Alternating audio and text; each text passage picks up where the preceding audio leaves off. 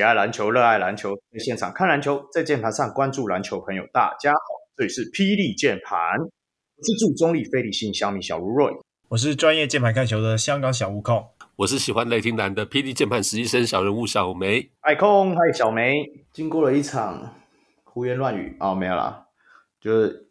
我因为我不知道到时候那一段会在会员里出现，还是会在正节目里出现，就大家拭目以待。啊！如果如果大家听到这段话，然后你又没有听过那一段内容的话，麻烦加入我们会员，你就会听得到，是不是这个坑挖的很好？这是什么饥饿行销的手法？讲的好像刚才录了一个多了不起的东西。对，等等，人人家加入会员以后就说你骗了，我哪有骗？你是很难得，就好像对好哎，没有，你就会落到跟威廉一样的下场。好了，不要再笑了。好了，我们今天还是邀请到了一位，我们他本身应该算是资深的听众了，然后他本身也有在写专栏，然后支持的球队也是所谓的流量密码，所以我们就赶快赶紧请他上来，欢迎我们的小贾紫金手札的小贾。哎，大家好，我是小贾。嗨，小贾，紫金手札的意思就是说你是支持紫色又金色的球队嘛，所以你要不要来讲一下紫色跟金色球队是哪两支的？就是 NBA 的湖人，还有台湾的工程师嘛，这两支哇，都是争议性蛮大的。哎，没有争议性，那个叫做流量。哎，如果他们两队有联名出个球衣，跟人冒卖翻吧？对啊，买爆，买爆啊，买爆，看爆。好吧，我们今天请小贾上来，当然是等一下中间的时候可以稍微聊一聊，就是最近的工程师嘛，因为毕竟。我们工程师一波三折又一折啊，所以等一下一定有很多事情可以来聊。那在这之前的时候，当然还是要聊一下最近的一些新闻状态。我一直想要把这一段要有一个节目的名称，但是我们家的控就说：“哎，这样太八股了。”所以好吧，那就是节目前的聊聊了。不然我觉得小梅取了几个名字都不错啊。好了。大家再给我明天控快要生气了，你赶快推进度。哦、你明天 被你发现了吗？不要再瞎扯了，赶快啊！我今天没喝酒，推进度一样的缓慢。好了，第一个部分当然就是我们梦想家来了一个新官宣的一个新洋将嘛。这个中文译名叫什么？卡拉曼，他是一个土耳其的前锋。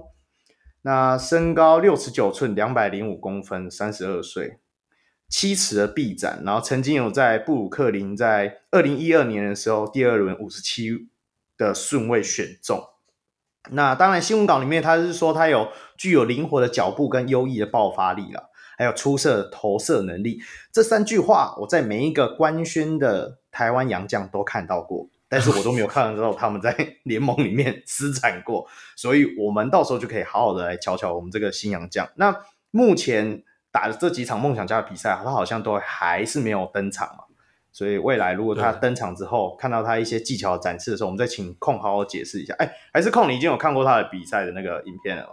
我刚刚有在查他的 highlight 啦。其实说爆发力，其实也是真的蛮爆的，但毕竟。那个时候和现在可能又不太一样嘛，对啊，那可能有些体能的状况还没有调整好。那至于说优异的投射能力，看了那个投篮姿势，我是觉得说有水分，有水分。对，他会比大 B 准吗？至少会比大 B 准吧，我猜，因为毕竟他是有三分外投的能力啦。我自己看了感觉就感觉是有点像是上一季的 Yankovic 啊，但可能那个对抗性可能就稍微比较。没那么粗，他在这里是写打锋线，但以他的高度，正常来说，在台湾应该是打中锋的。对啊，对啊，刚好，反正现在我觉得这种四五号的洋将，你看我，大领航员，你看用的多好啊，三支一直轮，一直轮，一直轮，是不是？对啊，那也不一定说一定要请小的嘛，因为反正梦想家一大堆小支的了，对不对？一真是一大把，对啊。OK。好，那第二个部分的话，当然就是我们的就外电消息嘛，我们的钢铁人的艾伦签约了波多黎各的球队了。不过他的赛期是在三月份的时候开打，不知道三月十几号。哎，我们季赛是打到五月十四号，哎，你不觉得这样很有趣吗？提前预测不会进季后赛啊？小铁也从啊想，你讲的哦，你讲的哦。也许钢铁人他自己有可能找到新洋将啊。哦，毕竟他们的那个那个男人来了嘛，那个男人喜欢要有像信什么胎啊、圈啊、的了啊的那种人嘛，胎生圈的人那种嘛，对不对？要阿里路之后，他就可以暴扣的那种球员。好了，那刚好延续一下，我们苏豪哥哥来了啦。那意不意外啊？惊不惊喜啊？好像完全不意外，基本上已经被肯尼玩烂了。这个梗，我就我告诉你，好，我要讲一句话，他本身很不爽。我听说的啦，他本本人是觉得不爽，他觉得说他也没有很刻意的去讲，可是大家就一直觉得说林书豪就是要降临。光呃那个钢铁人，然后大家就传得沸沸扬扬，他就一直觉得说他想要营造的那个惊喜感都被他消磨光了。可是我觉得还是很惊喜啊，讲认真的，因为毕竟 rumor 这种东西，就像 Cousins 说要去海神，到处到最后也是对不对？反正 Cousins 快要接近湖人了，还不是接近海神，对啊，所以还是他们听错，一个是湖边，一个是海边，对不对？听错边了，所以我们这个也不确定，对啊，所以。Hey. 我这里想问一下小梅，如果你准备要公布的新消息被爆料了，那作为一个间公司，你要怎样去处理？就直接宣布啊。不过我觉得，呃，真正应该要问的是说，他为什么一直迟迟不宣布？所以就代表已经很有事情没有谈好嘛，或者说就是台面下的竞争一定就是比大家想象中的来的激烈，事情并没有这么稳当。啊、我是觉得实际上已经是这样子。我还记得一件古早的事情，这个好，既然空问我，我就用古早的事情来回应你。那个周杰伦，你知道吗？当然知道啊，谁不会知道？哦，你知道周杰伦了？小贾知道周杰伦吗？当然。好，那个我还记得在之前唱片还卖得动的那个年代，然后周杰伦最红的那个时候，他的歌反正就只要一。一发布，那大家就是抢听嘛，然后街头巷尾每一家店就全部都在播周杰伦的歌。我记得有一年他的专辑就是在呃上市的前几天呐、然后就不知道因为就是没有乔好还是干嘛，就有人开卖了，还是网站上就可以下载了。好，然后那时候唱片公司做做法就是好，那就提前开卖。就是虽然说他们原本就是很多的那个宣传活动啊，巴拉巴拉什么之类的，全部都已经 setting 好，他就提前开卖。所以如果说就是这种事情，假设他真的已经瞧好了，一定就是啊，外面在传他就会宣布啊啊，外面都已经宣谣传了这么久，已经变成全世界都知道的秘密，他还是不官宣，那就代表实际上竞争一定就是比大家想象中的激烈嘛。一定没有那么理所当然说啊，就是大家几个月前就在说是钢铁人了，他为什么现在才真的要官宣？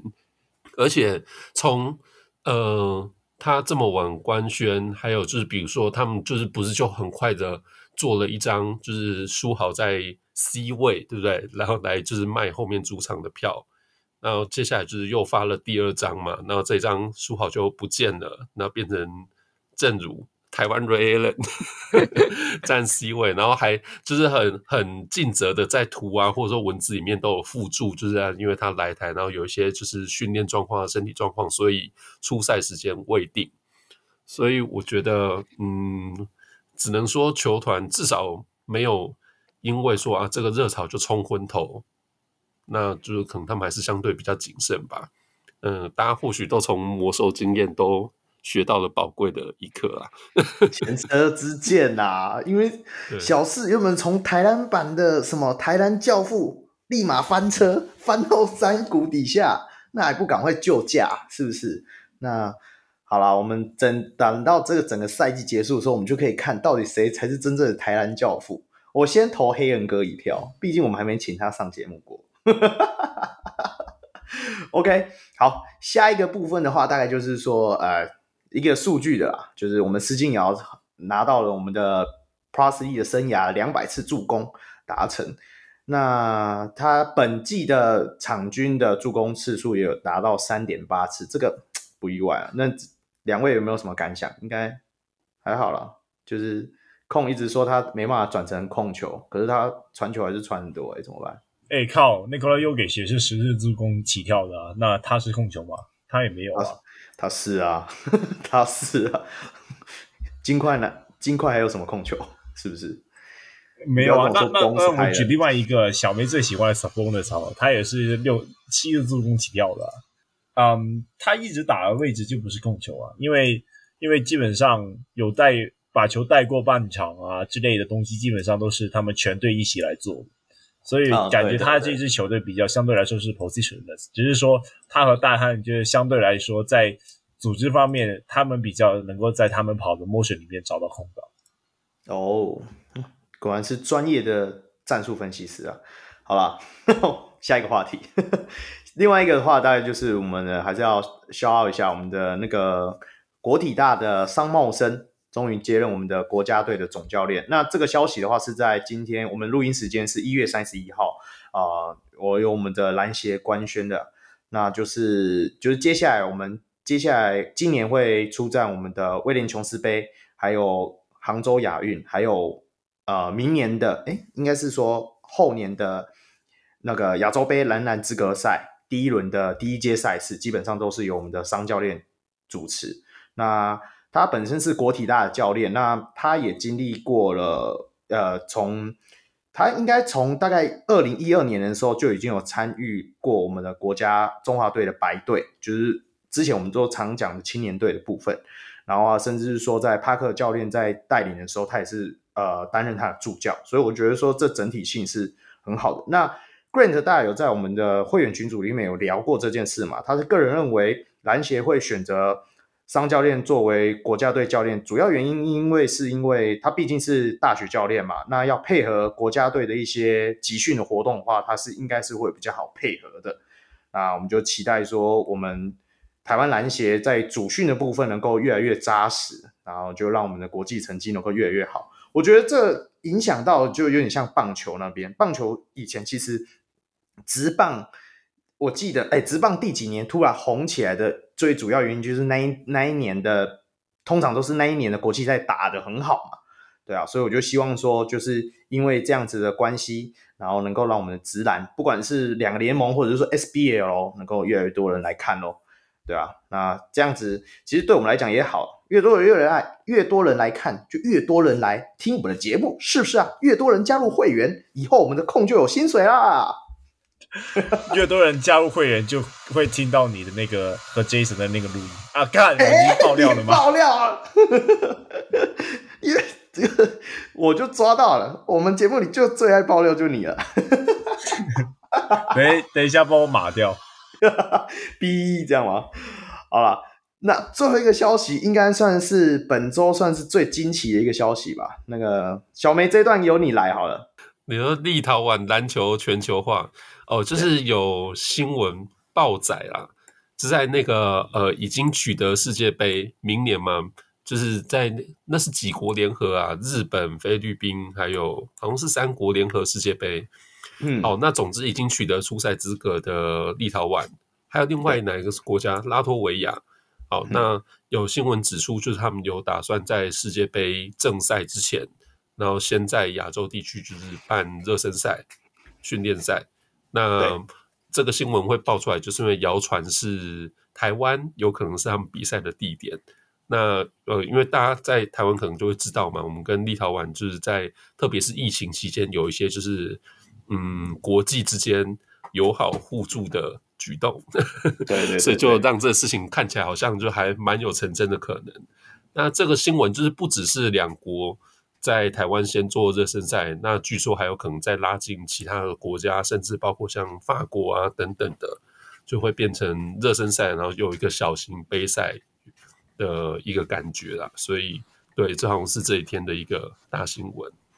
是的。啊、因为基本上这也是由我们的那个 Pros E 的嗯赛务长什么艾迪大，好，我不管了，他的脸书里面有先刊登出来嘛，那应该很多小人物听众应该都有看到这个消息。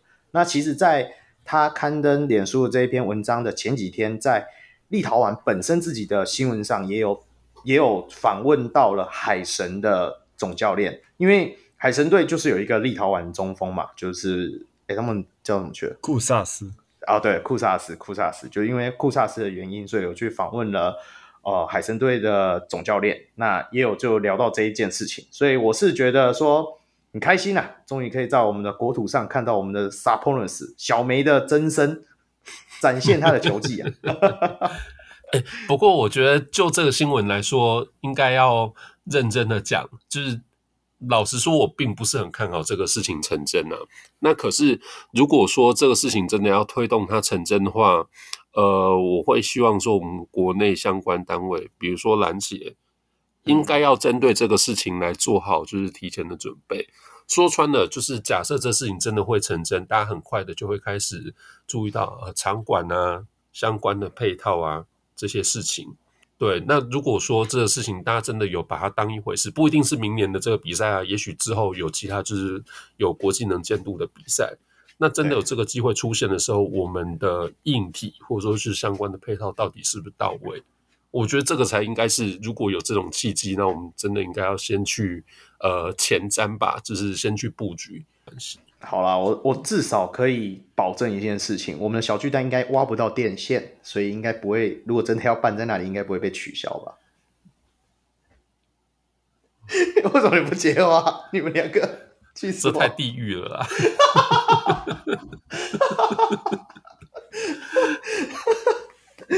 我是桃园人，我可以这么讲啊。那个，不过我我我我认同小梅讲，就是说其实。有时候这种大型赛事来，就是对于我们的不管是场馆或者是说一些配套措施，就是一个刺激，有点像是一个怎么讲兴奋剂的感觉，对不对？所以就是要在怎么在接纳他们这些贵客来的时候，我们能够准备好那些硬体跟软体，这真的就是要政府。我觉得整个政府要有一个统筹统筹的单位啊，不要再是一个多多筹多头马车，然后篮协自己跳下去做。我觉得。你看以前琼斯杯的感觉，如果只是以琼斯杯感觉的那个规模下去做这件事情，一定会做的不是很满意。对啊，对啊，因为你看像，像呃去年底卡达世界杯，好，那当然大家都就是争议很多嘛，大家都觉得卡达在为了筹办这个世界杯，那过程中就是其实有很多就是比如比较负面的消息。传出，可是说实在说穿了，他们为了办这个世界杯，真的就是倾国之力啊，没有那么球，没有那么多合格的场馆，他们就是盖了这么多合格的场馆出来办比赛。那至少就是在我们外行球迷来看，也是顺利的办完嘛。那我们呢，对我们来说，就是我们真的有这个决心要去争取，或者说承接这种比赛吗？总不能都是人家来这边场勘之后，然后就一件一件爆出来吧？就是说实在。丢脸了，对啊，所以我觉得有有这个机会当然是很好，可是我觉得真的就是在这个行业里面的人就要去想说，那有这个机会来了，我们真的接得下吗？吃得下吗？对，哇，小梅真的是一针见血。嗯、好啦，泼泼大家冷水也好，不要大家一看到 Sabonis 要来就开始兴奋，还听到那个，我可不希望 Sabonis 在我们这边弄伤了手背啊。而且听说，如果法国都来的话，连温温温温，哎，他到底 Victor Wembanyama 啊！天哪，温不出来，差点温不出来的斑马，对不对？说不定我都比美国人早看到他。天哪！好了，想到我就兴奋。好了，那我们就持续在追踪这件事情哦。好好，我们终于把前面都聊完了，那赶快进入我们小小贾一直讲不出话的单元，但是他接下来都要他讲话的赛事键盘报。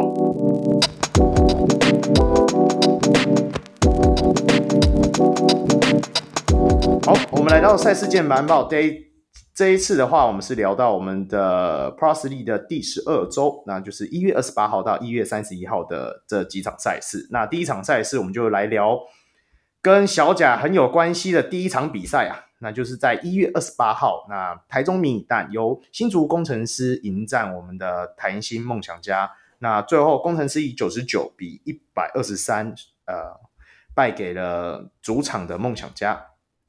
工程师的部分表现比较优异的，大概就是我们的阿提诺拿下了十九分跟十个篮板，那高国豪也有拿下十一分，那还有田浩跟郭少杰分别拿下十分跟十一分，还有我们的曾博玉五投五中的罚球啊，难得工程师的罚球这么准，哎，不好意思，今天有来宾，但是他还是拿下了十五分。那其实比较可以聊到，应该就是我们的台新梦想家这一场，果然是怎么讲，新春迎新啊，那个火力四射啊，所以全场的三分球命中率达到了四成八啊。那 Point 也拿下二十三分，那卢冠良他的三分球十二投七中，把尽尽全身之力把这两天的三分球命中率全部压在这一场上面，所以拿下了二十八分。那我们的吴永胜被大家考碎那么久，终于拿下十七分，三分球也是七投五中的命中率。好，大概就是这样的状况。我们请小贾先来好了，你这一场应该很有感触吧？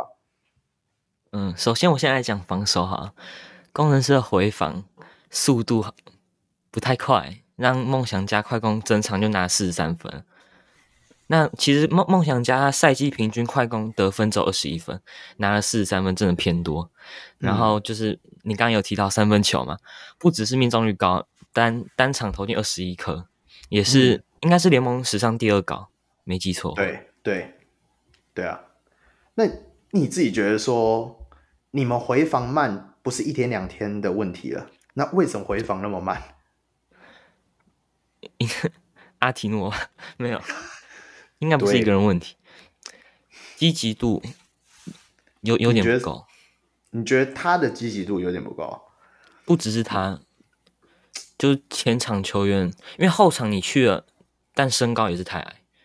嗯嗯嗯嗯嗯，整个前前场球员的回防速度太慢。控你怎么看这部分？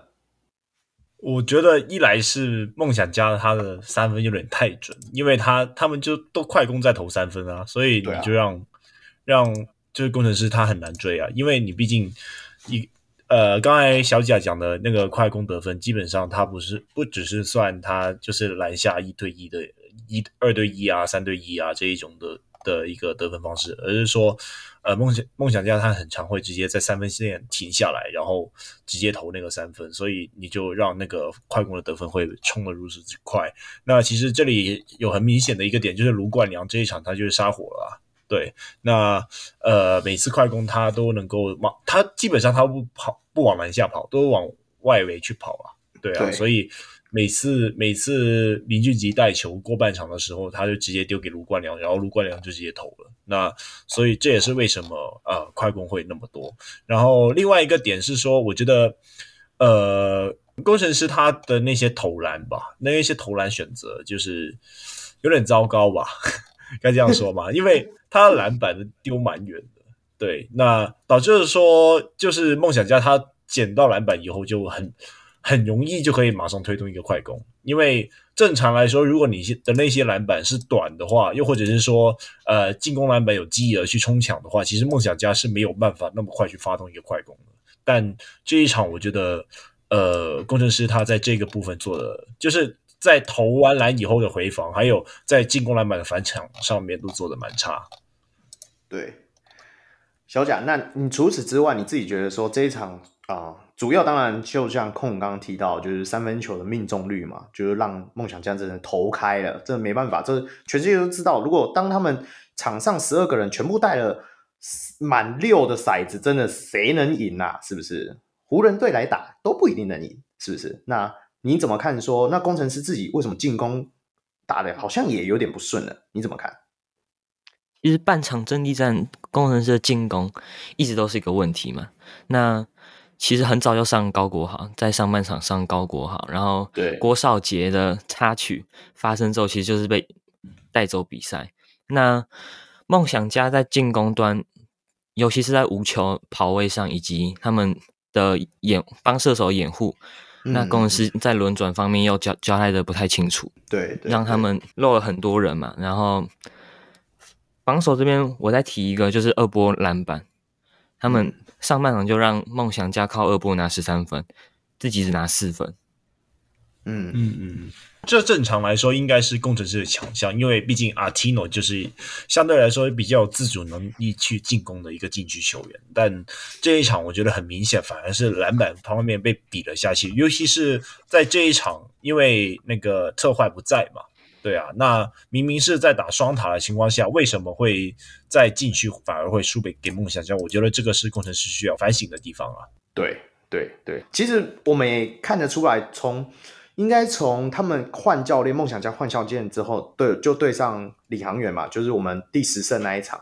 那领航员很聪明的，就是刻意放投了梦想家的四号位。那你看哦，这一场梦想家的四号位的三分几乎都投进，你就知道说，哇，这一场他们是有手感的。可是我没有看到工程师在这个针对上有明显在下半场的时候有做调整，可能还是快攻他们也守不住，然后就我刚也说过嘛，换防交代，然后以及因为他们其实守比较多三二的区域联防，那就漏了很多底角。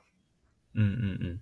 我我记得第一节工程师是想要用联防去对付梦想家的，对，然后在我记得是周伯成两个后一个后撤步三分吧，然后工程师就觉得说干出事了，然后就直接把呃联防换成盯人，但我觉得很大的一个问题是说工程师他在那个赛前的部署，他们。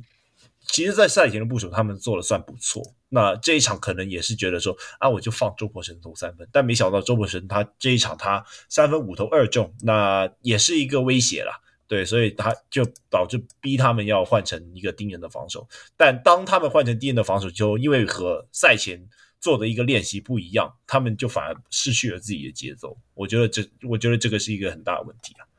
那那我这边补充一点，嗯，因为我自己是觉得他们从三二变成盯人防守，最主要的原因是因为他们底角漏空档之后，其实多很多次都是由阿提诺以及 AB 去扑防嘛。那这样他们篮板的保护就整个就处于一个劣势，对，所以他们后来才改成人盯人。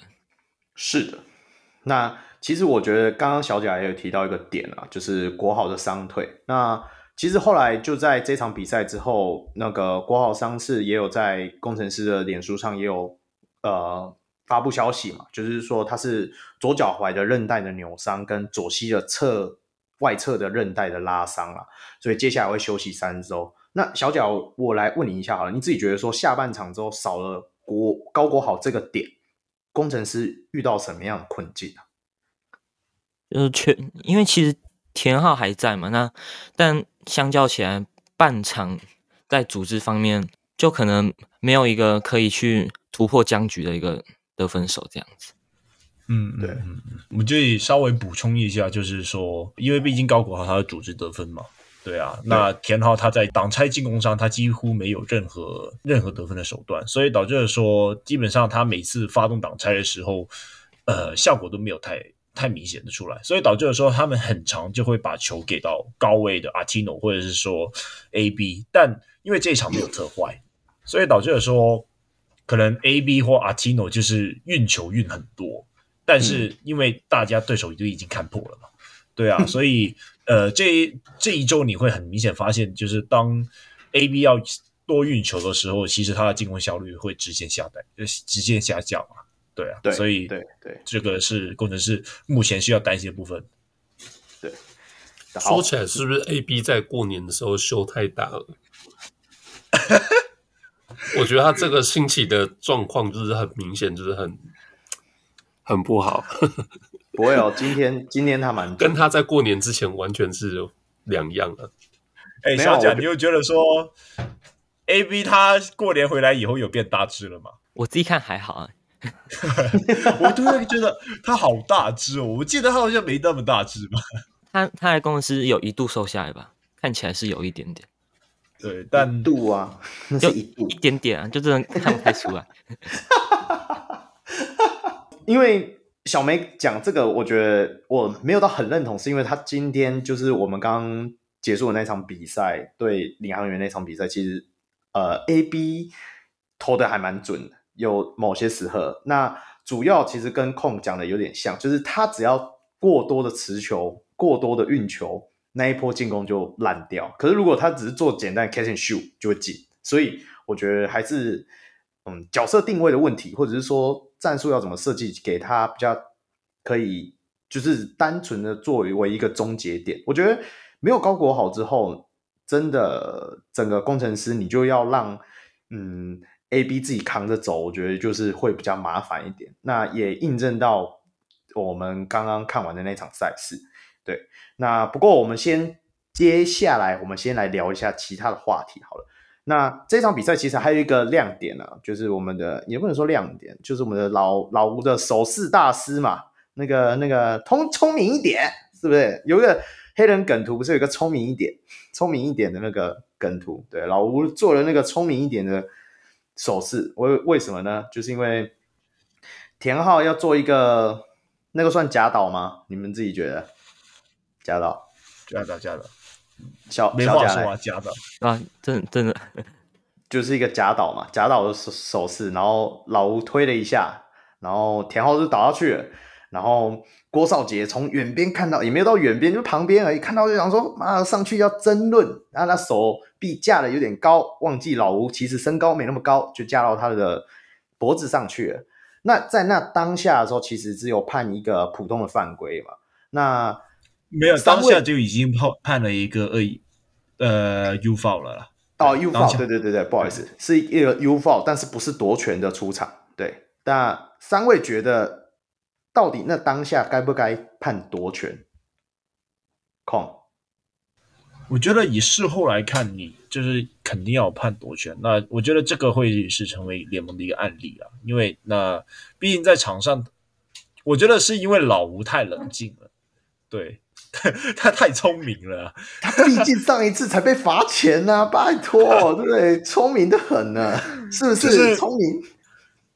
我觉得他很克制啊，对啊。那即便是被郭少杰这样子用拐子这样子架住脖子，他也没有想要说特别的一个反抗的动作，所以导致了说这个场面看起来就没有太特别。但是如果是正常的情况来说的话，你知道打篮球的人火气会大一点，很正常的嘛。对啊，对所以郭少杰这一种是很容易引发一个很大型的一个冲突。那大家对于这个血流成河还是历历在目嘛。对啊，啊所以我觉得，我觉得呃，在我觉得在赛后联盟检讨以后，觉得需要夺权，我觉得是很正常。对，因为毕竟打架不是打架，严格来说不是球赛的一个特色吧？对。哎，对，但是是梦想家跟工程师常常在他们主场遇到的一种特色 啊。算了，没事。而且上一次的主角也是田浩嘛。上一次有没有？去年是田浩被跨过去啊，对不对？这一次田浩是倒在那边没被跨过去，是别人被跨过去了。那郭少杰就这么一跨，他的手肘这么一跨，就呃赛后联盟就是紧急就是。把他的犯规升级嘛，到二级的恶性犯规，然后联盟就罚款新台币两万五千元，并且禁赛一场。那执行的就是在我们今天一月三十一号由新竹工程师迎战领航员这场比赛。那就是他就反正就是坐板凳了，就是大概就是这样子。好，那讲完这场比赛，我们直接延续到下一场比赛好了。那我们现在接下来来聊一下我们一月二十九号，那一样由台中迷你蛋主场。那台新梦想家迎战我们的新北国王。那这场比赛，呃，上一场你知道烟火这种东西就是放完一次就没了，所以我们梦想家这一场的烟火放完了，所以新北国王就以九十分比下七十三，赢下拿下这场比赛的胜利。那新北国王部分由我们的奥迪拿下了二十，呃，拿下了十六分跟十四篮板。那穆伦斯也拿下十一分跟十七个篮板。那本土部分有林书伟拿下十五分，跟我们的简佑哲拿下十分。那工程师的部分就基本，哎，我刚刚是不是讲错了？不好意思。那梦想家的部分就是我们的 Point 拿下二十分跟十七颗篮板，还有 Gilbert 的十二分跟十二篮板。那其他的部分有上到双十的，就是只有林俊吉。不过他整体的命中率其实是差的，他三分球四投零中。嗯，两分球也是十三投三中，不是两分球，是整体命中率是十三投三中，所以命中率是奇差无比了。好了，那控你怎么看？说就是林俊杰在开春之后这两场的表现都不是不是那么的好。我觉得不只是开开开过年以后，哎，我觉得反而是在换了教练以后，就是赖柏林在带梦想家以后，感觉梦想家就一直在寻找一个新的进攻模式。那林俊杰感觉也很想要让这一支球队想要运转，所以我觉得很明显看到的就是林俊杰他的持有时间变少了，少很多，就是他变得也就变得没那么愿意切了。对，但、嗯、但是我觉得梦想家他现在。最大的问题是说，他们除了林俊杰以外，没有一个能够或者是说愿意切入的一个人，所以我觉得，嗯，这样子的改变反而有点本末倒置，所以才导致了说目前梦想家的困境。那我其实可以跟你报一下上一场他们对工程师的数据，他们在三分球的出手上面就出手四十四次，对，然后在 GC Basket 的表现里面呢。他们有三十八次都是被工程师干扰的，然后结果他投出了超过四成的可能三分命中率，那就很明显可以看见他这个三分命中率是不能够维持的啦。那这一场也就很很明显的认证了这一点了。对，所以我觉得说，呃，目前梦想家他正在寻找他自己属于他们自己的进攻模式，但不是在我想象中的方方向在走。哦，那你想象中的方向大概是会是这样？我比较想象中的方向会是有一个球员会更愿意去做一个切入，然后呃增加他们在不同地区的不同区域的得分呐、啊。对，那目前这现在这一支球队很依赖的就是说禁区还有三分三分的得分呐、啊。那而且禁区基本上也只有一个人会加进球而已，那那个就是呃 Gilbert Gilbert，嗯，对，但。其他人基本上就只能在三分线出手，呃，我觉得需要多一个人能够做撕裂防线，然后再做不同的切传，去创造更多的进攻机会。其实，在对工程师的那一场，我看见卢冠良，因为毕竟投投开了嘛，对啊，嗯、那他的三分威胁很大，所以导致了说他在切入也是有很多的斩获。但是在这一场就很明显看得出，他为什么就只是一个射手。OK，小贾，你有你有看这场比赛吗？我没看呢，但是我可以补充一点，我自己认为林俊杰之所以换教练会打那么挣扎，可能是因为新新的这个教练可能不不太比起持球打挡拆，他可能比较喜欢弱边的那种无球掩护。我自己是这样觉得。嗯嗯嗯，对对，感觉出来。但是我觉得他们打挡拆很多，但是很最大的一个问题是说，他们的挡拆很快就拆掉，然后就往外传。嗯，对，所以导致了说基本上没有出现一个撕裂防线的作用。对，那像是例如可能可能是在在 Carl Julius 还在的时候，林俊杰他还是会切的比较深的位置，然后去看究竟他是丢给大 B 空接，还是说传给外围去投篮。那虽然这、嗯、虽然他们的那时候的战绩也没有多好，但是我觉得至少。就是以挡拆来说，就还算差不多了。但是，嗯，在最近几场，我觉得他们挡拆打超多，但每个人都切到罚球线前一步就就往外传了，所以导致说很多进攻机会就就这样子浪费掉了。对，我就反正就觉得说，他们很多可能一个进攻二十四秒，他们就可能打了一波进攻，可能打了两次挡拆以上。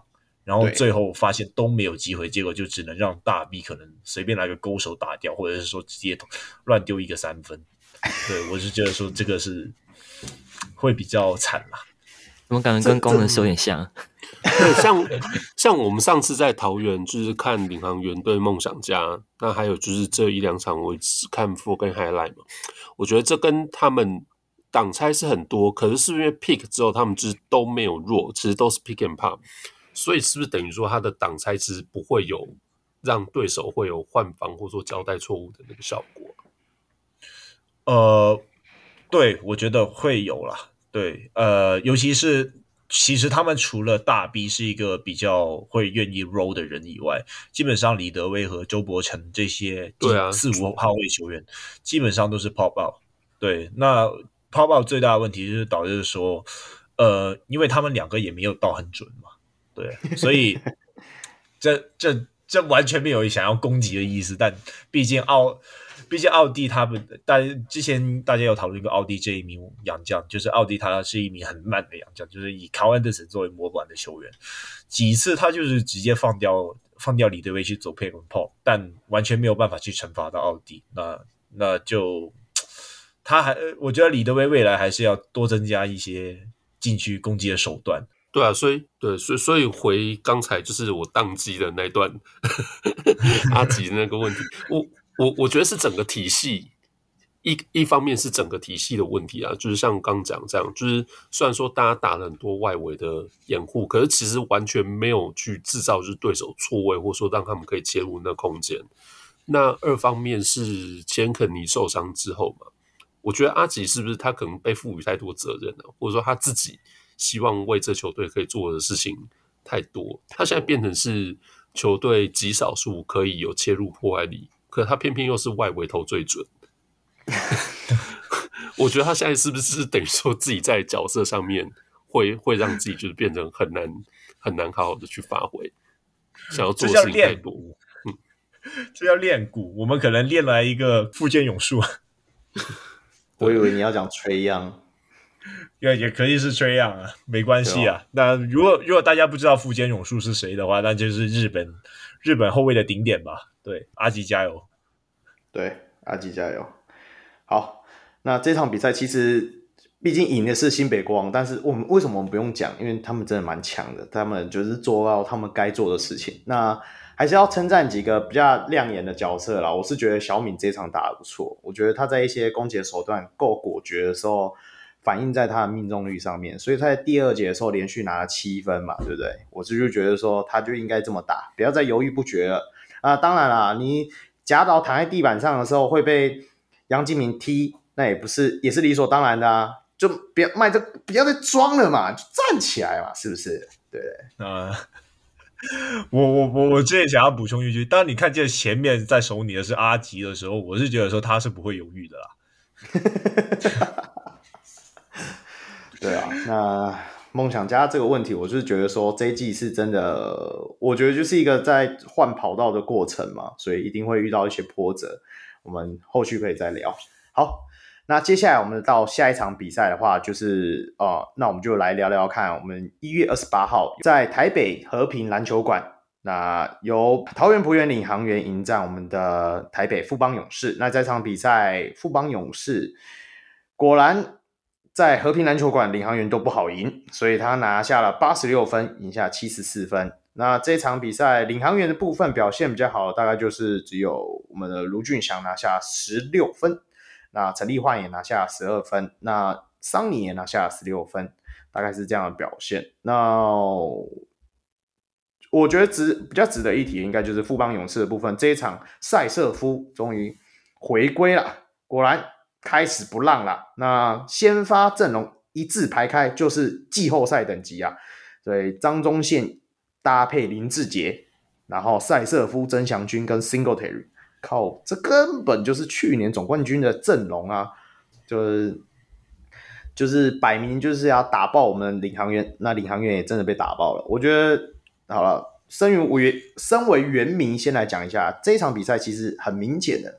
我圆的三分球的手感放在了过年的期间，还没拿回来，就是这样。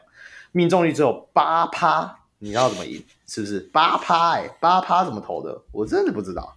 好了，那这个部分的话，控一样，你先来好了，你来说说看。OK，我觉得第一个点就是说，在当你把张宗宪、林志杰摆在先发的时候，那整个意味就很明显了。该怎样说，就是他们已经做好针对了。那嗯，第一个点就是说在，在在他们把周桂云拿下来以后，然后把张宗宪、林志杰先发，这两名球员很明显，他们的烂账能力超强，就是他们能够对他们能够在焦灼的时候打，硬是靠自己的进攻能力去打开僵局。那这个部分领就是大家可以看到，就是哇，那个上半场真的是大家都才三十几分的比赛。然后第三节张宗宪跳出来，然后林志杰也有跳出来，那就直接把比赛带走了嘛。那基本上我觉得大家都有在防守端对对手做出针对，但是唯一比较没有办法比的就是张宗宪和林志杰这两名明星级球员，因为他们两个就是能够在没有办法的时候硬是把球弄进，所以就导致了说在在第三节领航员被比分被拉开，所以呃到后面就没有办法追了吧。嗯，我觉得另外一个点就是说这一场大 C 复出了，然后大 C 他这一场命中率百分百。诶，可是我想，我想问，因为像呃富邦这这个礼拜这一场跟就是呃下一场就是对钢铁人的，他等于其实先发都是摆一样嘛，只是说就是杨将配置换，就是强森跟塞瑟夫而已。这个等于是这等于是完全舍弃控球后卫的一个阵容，这会不会是他们接下来就是都是要这样打？我我一方面觉得说这个阵容其实就是很针对领航员。就等于说，全部都是侧翼禁区的身材互打嘛，很针对的一个阵型。可我发现，代表他们下一场也是这样，那是不是代表就是他们接下来就真的完全就是要舍弃，就是传统控球后卫了？我告诉你，他们从上一季的季后赛基本上就已经放弃控球后卫这个位置了。其实他们也是季赛开始的时候，他们就已经把周桂宇摆上去控球了嘛。那周桂宇，你说他是控球，但其实他就是锋线身材啊，对啊。所以，所以基本上他们就一直在尝试一个用锋线去做控球的一个模式，打到现在，可能就是唯一可能真的有危机的时候，他就把赖廷放上来试一下。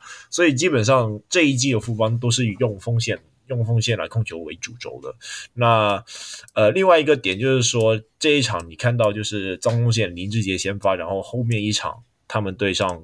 钢铁人他们也是打这个先发，就其实我觉得很重要一个点就是说，他们有点是 想要提振士气的味道吧，因为这一套先发基本上就是想要提醒各位球员说啊，我们就是现在要认真了，要赢。对，如果对，不如果再不认真，再不认真的话就没法认真了啦。对，所以他们就 开始来来真的了。对。我我我我我觉得我只要看到这个先发，我就知道啊、哦，好啦，许哥已经开始在紧张了，想说干，真的该不会掉出四强吧？所以 赶快赶快赶快，大家哎、欸，上班了上班了。呃，这因为东、就是、因为东超也要打了嘛，我觉得这支球队应该现在是真的皮会开始绷紧。我觉得皮绷紧是其他队伍，我觉得现在开始遇到这个季后版本的富邦勇士。就是间接告诉新北跟领航员说：“哎、欸，不要以为前面两个冠军是拿假的哈啊！”哈 好，就跟第三节的山王一样了，不让了。对对对对对对对对，干，你什么都可以牵扯到灌篮高手，哎，果然是灌篮高手痴迷者。呃让听众知道我们有紧跟时事这样子。OK OK。好了，那这场比赛其实，因为我我自己个人是认为是领航员真的打太烂了啦。那当然就是我像我们刚刚讲的，富邦勇士真的开始认真了。那几个需要稍微聊到的部分，应该就是，哎，陈立焕这两场，就是这一场跟我们等一下会谈到的工程师对领航员这一场，其实陈立焕现在带领航员是不是找到一个新的角色定位？哎，空，我觉得反而不是说找到一个新的角色定位了，就是。大家一直会觉得说，陈立焕他和一些，就自从他跑到梦想家之后，他就和呃他们原本的那支球队的进攻模式有点就是搭不太上。对，但当你搭不太上的时候，不代表是说这个是一个坏事，相反来说，就是你有另外一种进攻模式。对，那嗯，在这一场，因为在富邦在彻底针对嗯。领航员去做防守的时候，当然你也可以是说领航员的三分很铁啊怎样的，但呃，的确富邦他在防守的部分上是做了蛮出色的，对，呃，导致了说全部球员像是卢俊祥啊、呃施晋尧啊这些球员，他们全部都没有办法去没有办法去做一个稳定的得分，那这个时候反而是陈立焕跳了出来，那他的得分也很简单，基本上就是没那么好看的。烂账，对，就是从防守做起，硬是把球从人家身边靠过来以后，然后就直接上篮，然后上篮就看有没有拼到 M 分的机会。那但我觉得这就是这就很好啊，因为现在的领航员，我感觉没有一个能够在关键时刻跳出来得分手。嗯，虽然你可能是会说是杨将桑尼或者是说其他杨将，或者是说卢俊翔。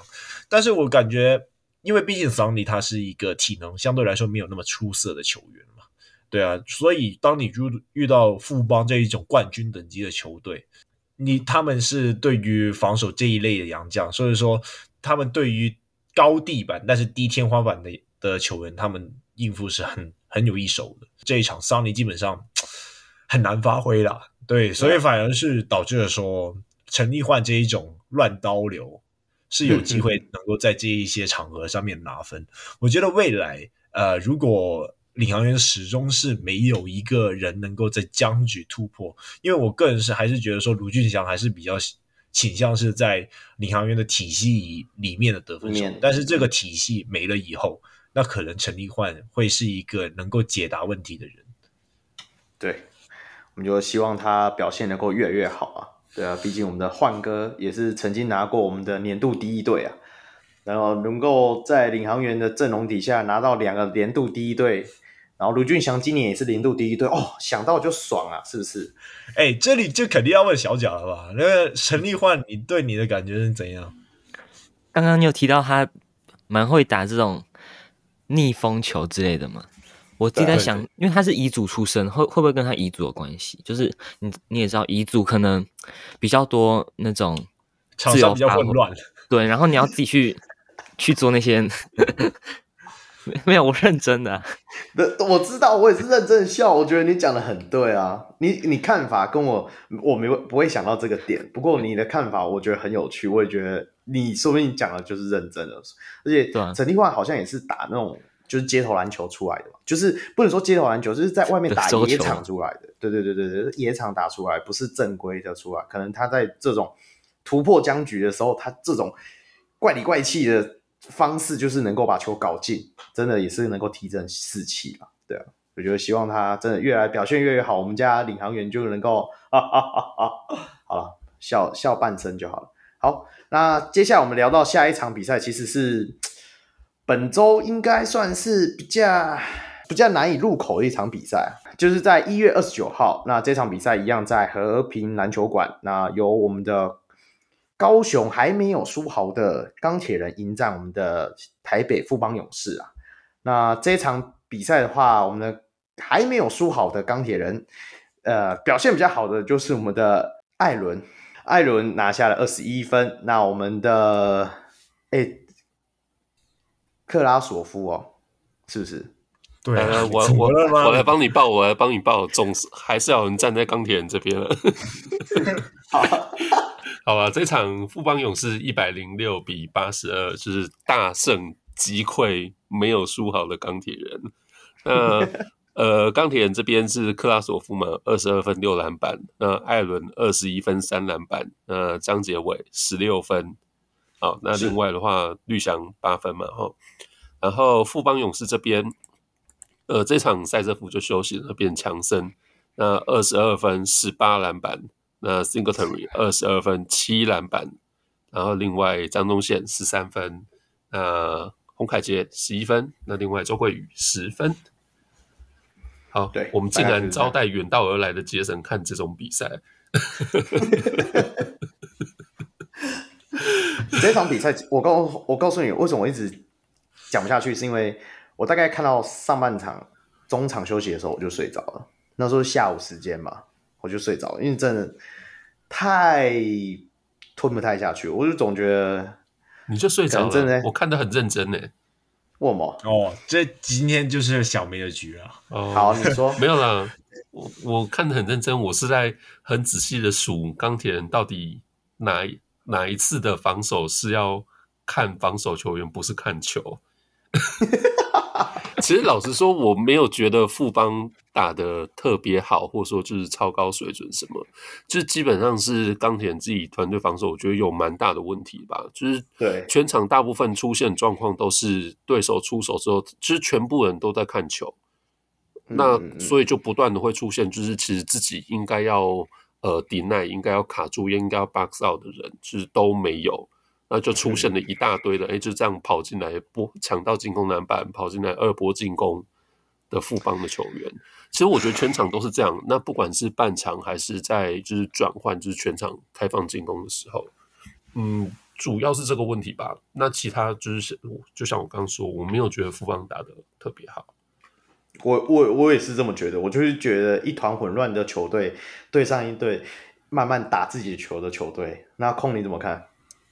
我觉得从开局吧，大概开局的时候，毕竟大家也是被许晋哲绷紧了神经。然后第一节我是看到很明显的针对了，就是呃，我不懂为什么钢铁人那么喜爱让克拉索夫去打低位进攻。那我这一说的低位进攻，不是说。不是说，我不是说他在低位的得分效率不好，只是说最大的问题是他基本上，大家其实看了那么久，也知道克拉索夫是没有在包夹以后找到外围的球员的能力。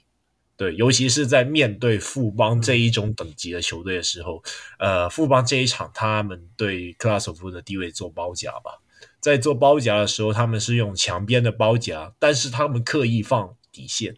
然后放底线，当克拉索夫转身的那一刻，突然发现第三个人又来了。这一种等级的包夹防守，我觉得克拉索夫应该自己是没有办法解决的啦。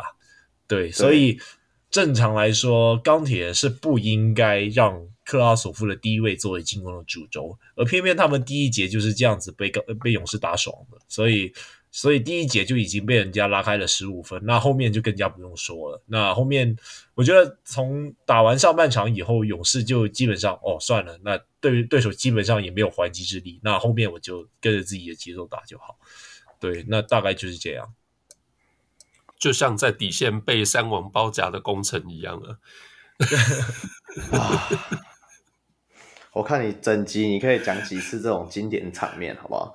但是不过我我只要在想说，我这上半场在看的时候，一边看我就想说，干这个给我来三支书好，我应该也赢不了。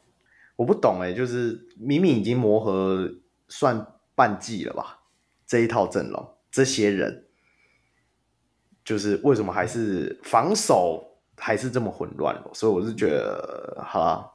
我相信龙哥还是有他的一套，maybe 大家都是他的棋子，他就是先臣服起来，跳的，哎，蹲的越低，跳的越高嘛，是不是小梅？你说的，我们就看能够会不会就蹲到跳不起来了哈，那我们就下一场吧。你还有要讲的吗？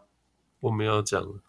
哦，没没有啦，还是要讲一讲张杰伟啦。基本上，我是个人是觉得说，就是我我先撇除掉任何可能磨合上面的因素，还是怎样，因为他们现在呃，毕竟也是经过多次换教练啊，等等啊，等等的东西。那假设假设我是他们其中一员的话，我会想要进攻走哪一种方向？我是觉得说，他们必须要得回归一个持久的挡拆。就是让陈佑维，嗯、或者是说，呃，甚至说这一场表现很好的张杰伟，以后卫去做发动，然后呃，做一个强弱边的转移，这会是我觉得钢铁人会比较适合的方向，因为他们现在目前说真的，他们的本土球员你完全不弱，那你有陈佑维可以和和克拉索夫打挡拆，可以发动进攻，可以。怎样怎样的？那张杰伟其实我觉得这两场已经证明了，说他的自主进攻是完全没有问题的，只是说他的经验还有他的那个呃还不够冷静而已。那但是他基本上也是能够作为一个弱边的接应点，甚至是说有时候稍微扛一下控球。那至于王律翔就更加不用说了，那基本上他。的 catch and shoot 已经在这一季证明了嘛，所以讲到尾，他们的进攻重心都在外围的时候，为什么他们还要用克拉索夫的低位做主轴？呃，这是让我比较想不通的地方。然后另外一个点就是说，艾伦在这几场，因为大家都说他自干嘛，但是最近几场就是他们一直把球位给克拉索夫，然后反而让艾伦变成了一个等球射手，但以目前的效率来看，我觉得就蛮差的。那呃，你必须要回归一个团队进攻的话，就是先把球从后卫身上发动，呃，然后去尝试去做不同的进攻。如果他整季还是以低位作为进攻主轴的话，我觉得这一季也很难救了。我我不懂啊，那个那个拉雷不是用过那个，就是我们的右卫加 AB 的那个 PK roll，去年他就知道就是杀爆人家，然后。就一个有个范本在前面照抄都不行吗？哦，不过乐观点想，到时候书豪来了以后，那你就不可能。你要叫书豪跟谁 pick and roll？书豪跟你陈佑伟 pick and roll 吗？没有，我是说书豪肯定会持球嘛。那那书豪肯定会和可能中锋去打挡拆嘛。那你不可能再把球给这样低位了吧？好，我们到时候就是跟着看。哦，气死我！真的没有可能，你有你有输好，你还把球交给低位吧？哇哦，你龙哥下一步是你永远都不知道的，我们就 等着瞧，好不好？你就等着瞧。小蒋，你觉得怎么样？因为你刚刚有提到艾伦和张杰文嘛，那我自己是想想问一下，这两个人会不会输好来？他他们两个是受影响最大的球员，因为艾伦可能他打法。他打法比较偏向自己要持球嘛，然后张杰伟上场时间会不会被压缩到？我觉得张杰伟上场时间的确会被压缩到，但但我觉得其实这不太影响，因为我觉得他呃台湾的联赛，毕竟他可能一周才只能打一两场，甚至说哦没有没有到没有到云豹那么夸张三连战啊，但可能就一两场吧。对，所以他们队内的竞争反而是。比较重要的，所以我反而会觉得说，张杰伟这一名球员，你能够在林书豪身边学习，这就完全不一样吧，对不对？对啊，我倒是不太一样的想法。我觉得张杰伟的角色或者他出赛时间应该不会不会被影响。要说就是龙哥接手之后，他们球队有什么改变，应该就是有点算是确立了张杰伟在这支球队目前可以发挥的一个定位。而且应该是很难被取代啊，就是就他们其他球员其实都跟他是不一样的特色嘛。那呃，应该会被影响的是艾伦。哎，对啊，这又可以呼应到他前面签的那张合约，为什么球队都没有紧张？好聚好散嘛。说说实在，艾伦现在跟球队的配合上确实是有点，嗯，其他四个人打。然后他自己是独立的一个，所以你要说他是等球射手吗？他其实也是一直在拆炸弹的。对啊，就是就是反正球球队那边传来传去打不出来的时候啊，最后就给他。那时间快到了，他就出手。嗯，对。那说实在，我觉得他应该是在就是书豪加入之后，比较角色比较会被调整，或者说，哎，对他慢慢就飞到掉的一个可能性。那这可能就比如说看铁米什么时候回来，或者说对他们会不会再找新的洋将来做替代。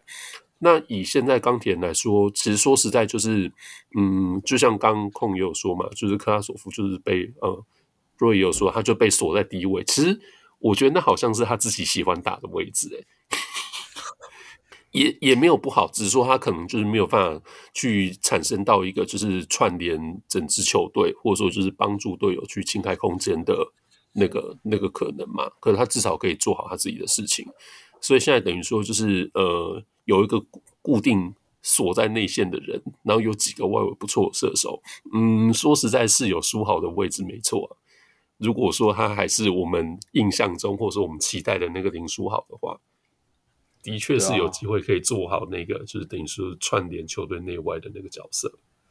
那个那个，我想到张杰伟就是那个 Evan Shumpert，对不对？然后 Steven Lovett 就是那个谁？王王绿翔，王绿翔，对不对？有没有？有没有像？有没有像？有没有像？哦，那就差一个 Tyson Chandler 的人。那右尾就是输好的 Landry Fields 了，是这样吗？就差泰森·切德，还有谁啊？那那时候还有谁？就克拉索夫啊。所以现在是要干嘛？名单探出来就是连连看，是不是？还差卡梅隆·安的买，哎，差卡梅隆·安森尼而已了。没有卡梅隆·安森尼就是周一翔啊，反正也没出赛，是不是？哦哦，有解了，有解了。我们终于知道这一盘棋是怎么下的。好了好了，我们来到我们的最后一场比赛。那这场比赛的话，就是由我们刚刚结束这一场，呃，一月三十一号，那在桃园综合体育馆，那由新竹街口工程师迎战我们的桃园璞园领航员，然后最后领航员以八十八比下七十赢拿下这场比赛的胜利。那工程师的部分表现比较好的，大概就是 AB，刚刚有提到嘛，就是拿下三十分跟十七颗篮板，阿提诺拿下十一分十一篮板。啊，本土部分就是曾博玉的十分，还有我们的肖顺也拿下十分。那领航员的部分就是由艾尔斯拿下二十一分。那我们的 Washburn 哇，真的是今天真的是那些中距离在突破僵局的时候，真的是那个中距离超屌啊，拿下二十分。那本土部分就只有卢峻翔拿下十分。嗯，这场比赛，小贾你终于可以讲点话了吧？小倩你来啦，你来啦，你刚刚有看完吧？有啊，其实第一节不只是第一节，应该说上半场比赛。工程师打出的内容有点超乎我的想象，本来以为少高国豪可能直直接被拉开不知道几分，但先从进攻开始讲好了，嗯、他们进攻其实把节奏拉的又更快了，然后你可以看到 Artino 和 AB 都跑快攻嘛，然后 Artino 在半场又是又越来越多上高位的这种来守地守啊，还有挡拆之类之类的战术，嗯，另外防守。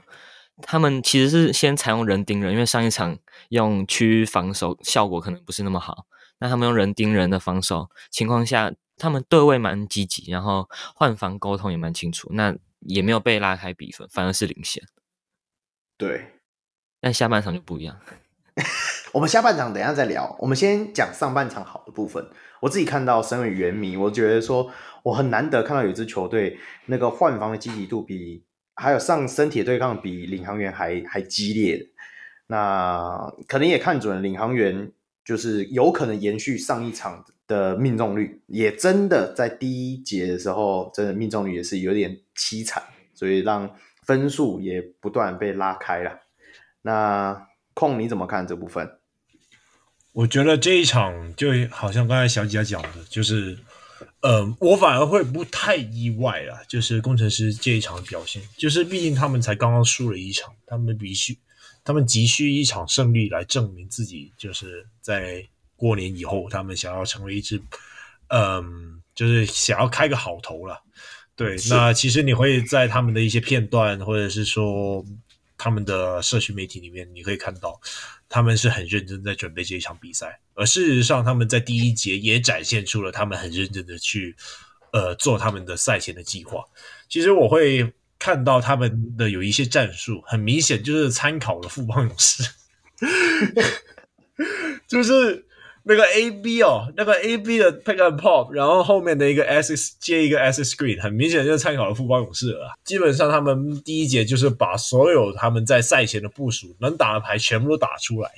可惜比赛是一个四十八分钟的比赛，那当你把那些牌打完出来以后，你到领航员出牌的时候，你有没有其他牌去做反制？我觉得这个是工程师需要学习的地方。那当然，我觉得。另外一个问题是说，因为这一场就呃高国豪就已经伤受伤了嘛，然后特坏也没在，所以导致说他们能够做的弹性也很少。所以嗯，我觉得说我不怪他们啦，就是毕竟他们的赛前部署还是做的蛮不错的。对啊，就我也不怪他们啦，毕竟他们人员稀少，这场比赛只登录十一位，连连诶他说最最多可以登录十二个人嘛。然后他也只登录了十一个人，然后几乎好像几乎每一个人都有上场嘛，我看一下，每个都有上，每个都有上嘛，对啊，那呃，而且甚至于田浩在上半场的时候，你看田浩已经算是工程师少数的控球后卫，他上半场的时候就拿到了四个犯规吧，是不是？嗯，马上他的出场时间就压到剩十七分钟，那下半场你让曾博玉打到四十三分钟，我真的觉得。对他有点小小失望，虽然我们有当场访问过他，但是还是有点失望啊。那小贾你怎么看？就是小黑在这个控球后卫这个位置上足以担当吗？老实说，我昨天有出一个文嘛，就是没有高国华之后，攻城狮怎么办？那曾博宇，我那时候就就想说，他应该不是打控球的料。他主要是那种在半场接应，然后做中距离作战嘛。然后这场比赛你可以看到他运球过半场是很陡的，就是你感觉随时都会被抄掉那种。所以后来后来林冠伦就派那个吕其敏当控球，然后后来才是派田浩在第四节才出来，但很快也下去了，因为田浩扭伤了脚踝吧。那我觉得这也不能怪曾博玉啊，因为毕竟。毕竟是领航员嘛。说真的，那个超杰平常人家都用偷的来形容，但是领航员这一群简直是强盗，就是我记得有一球是田浩想要切进去吧，然后施纪尧就直接从他手中对直接拔走。那我我是觉得说，以这一种等级的第一线防守，我是觉得说曾博玉还是要很多学费要缴了。那我觉得还可以接受了。对，毕竟你现在是对到的是可能是主场九连胜的领航员，而且你又伤了，八连胜，对，八连胜，然后赢了这一场，我不记得是九连胜还是八连胜，八连胜，啊，八连胜，但呃。你又没有高国豪，又没有特坏去做一个控球的话，我觉得曾博玉他的负担以新秀来说，我觉得还可以接受啊。嗯，我只是觉得说他们寄钱的时候准备那么多支后卫，真的又入沦落到跟梦想家有点像，真的要可以上场的后卫又好像不太能够用的时候，是一个很妙的状况。那吕启敏，我我我觉得他在某些部分的时候有一点感觉到，像我们寄出想要对他的期待，就是说他可以担，就是担任到一二号位这个转换的一个角色嘛，偶尔就有点像我们那个施晋尧在领航员那种感觉。不过真的，你不觉得他们在进攻端的时候，如果没有一个真正能够指挥的角色的时候，如果沦落到一些比较多。单打的时候就会造成像他们下半场的那些进攻宕机的状况啊，小贾。这就是工程师本机的问题啊。其实高国豪在场上有时候还是会出现半场宕机的状况。那你觉得说这有解法吗？解法哦，我我自己其实蛮希望看到可能 Artino 或 AB 多打一点这种跟后卫打有威胁性的挡拆。那其实这一场比赛我看到几个 play 是 AB 和 Artino。两个人一起就是 A B 持球，然后 Artino 当掩体去打挡拆，但其实效果没有很好。我这这个啊，对对对，我也是有看见了，这个这个想法有点太天马行空，所以我是觉得说，就和当年这对，很明显是没招啊，就是和当年这个 Andre Drummond 和 Anthony Davis 打挡拆一样，就是。但你跟我觉得还是有一模一样。你跟我想到的事情一模一样，但是我觉得有一有一些东西还是有一些亮点，就是嗯，这个呃，，Artino 他和 AB 的一个高低位的搭配，就是我记得 Artino 也好像传了一球空接给 AB 上篮吧？对，那这个部分如果是可以持续出现的话，我觉得个人是蛮期待的。就是那我觉得一直以来。阿提诺给我的特点就是说，他是一个比较倾向自主进攻的一个禁区球员，但是实际上他的体能又没有到可以很宰制的去做一个自主进攻，所以我一直觉得说他应该是有要有一些呃高位策应的能力。那如果当他有高位策应的能力，嗯、呃，他能够做手递手，能够做不同不同的事情的时候。相对来说，整支球队的节奏会变得更加稳定。那只是说，目前我没有看到啊。我我我觉得我在这里，因为毕竟我们聊到工程师，那我们等一下还会再主要谈论到嘛。那我们把话题稍微回来一下领航员好了，你觉得如何？然后呃，我先讲一下，我自己觉得我在这一场看到领航员一个，我觉得。有点在进步的点，就是在于像刚刚控讲的，在如果我们在外围的命中率不好的时候，我们能够做哪些处理？其实这一场 Washburn 就开始跳出来了。到底是谁赛季之初说 Washburn 烂到要换掉？是不是？看这一场，我发现他的背框比那个艾尔斯还厉害，欸，还是因为就是因为他的动作不多，他妈就是都会进，就是他只是只会一个左。左转右转，然后翻身，然后刚好又对到就是工程师，他们内线是谁？阿提诺不用讲了嘛，那 AB 也不用讲了嘛，那更不用讲，其实他最常对到是伊波卡。那虽然伊波卡在冲抢篮板部分真的表现得很好，那补防的部分也表现得很好，可是他的低位防守真是烂到有剩，大概跟李佳瑞差不多吧。所以我就觉得说，哇，那我觉得这也是这个部分，就是让领航员在上半场。不会一下子就被拉到很大、很拉、很拉开的感觉啦。那你怎么看呢，空？OK，那我这里想要反而想要问一下小贾，因为这场你们毕竟都已经上双塔了嘛，但是低位的防守部分还是没有做到很好的应对。我想问你在你个人的想象里面，你觉得工程师该如何解决这个问题？老实说，我觉得派伊波卡去守到低位，可能是想要减轻那个阿阿提诺和 AB 的负担吧，因因为他们体力消耗真的太大了。嗯。那伊波卡他自己的经验也不不足嘛，现阶段可能伊波卡要在练，然后他现在的低位防守就是真的跟李佳瑞差不多嘛，就像 Roy 讲，我没有，我只是我只是想呛另外一个很好玩的地方，你知道后来 AB 上半场的时候，哎，AB 上半场还是到下半场也是，反正你知道 AB 是谁守他吗？控你还记得吗？AB 是张镇雅守他，守的好不好？还守的还蛮不错，欸，还不错。因为因为我我发现 AB 是一个没有到非常聪明的球员，还是大家都知道这件事。他明明看到对手就是一个比他瘦小的人，为什么他还是觉得说我可以切过他这件事呢？我搞不懂哎，欸。嗯，小贾你怎么看？AB 本来就不太聪明啊，说说真的就是这样。然后。应该说，工程师的三个洋将里面，两个是不聪明的，一个聪明的还在搭飞机啊。好啦，我我我个人是觉得，为什么领航员敢要让张志远要守他？一来，我觉得因为当时领航员是落后的吧，因为我觉得，啊、我觉得领航员他自从在输给富邦以后，他就知道他们自己也是要多做一点精进，多做一点针对。那呃。从一开局来看，我觉得领航员是没基本上就是在打自己的 flow，但是从张镇雅换出来的那一刻，那就对工程师做了一个针对性的进攻和防守。对，那这也是为什么后面会直接被拉开了。呃，我觉得最大的问题是在于说，当 AB 没有一个人可以和他打一个配合的时候，他接球的位置会让他变得非常尴尬。对，所以就导致说，他不知道他想要在低位磨进去，还是想要面框做切入。那张镇衙这一名，实际上你你可以发现，当林耀宗也守不住 AB 的时候，凭什么张镇衙能够守得住 AB？因为这一场就是没有人帮他喂球啊。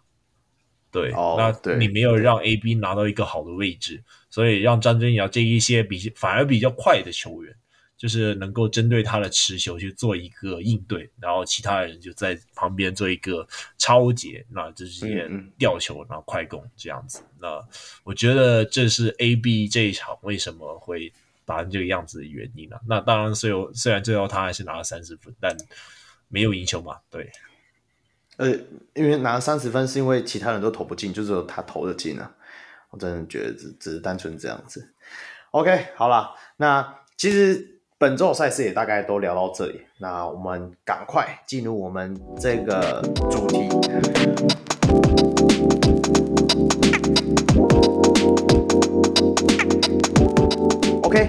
那我们就来到我们的理性会客室。今天的理理性会客室，当然我们就是要来聊聊小贾啦。那他是身为我们的运动世界的专栏写手，那我们就来聊聊我们的专栏写手初登版。那你怎么会支持这两支流量密码？你是很喜欢紫色吗？紫色是一点啊，因为我支持工程师，其中一个理由就是它紫色是跟湖人是一样的嘛。那工程师还有还有两点是我也蛮喜欢，首先是他第一季的战绩不太理想，但其实我是想要看一支球队从垫底慢慢往上爬那种感觉，嗯嗯，就是去 follow 一支新成军的球队嘛。然后还有一点就是他们有高国豪，那高国豪这个球员他的打法我是蛮喜欢的。好，我这里有一个问题，那你支持湖人的原因是什么？也是一样吗？你看湖人的时候，他也是在低点嘛？不然你 这可以讲吗？可以讲啊，这这是很 free 的。我支持湖人其实很很表面啊，就 LeBron James。哦，你是 LeBron James。OK，我这里我这里想要特别一个帮你 cue 一下，你现在。几岁？现在十五岁，十五岁啊！各位 很浅的球迷啊，他的年代是 LeBron 在湖人的年代啊。哎，你开始看到 LeBron James 的时候，他还在骑士吧？是不是？是击败七三勇的骑士？对，就那一年，一六年，我应该是一五一六开始看，差不多。LeBron James 说他拿过的冠军都是最难拿的冠军了，击败七三勇，还有在泡泡里面拿冠军对不对。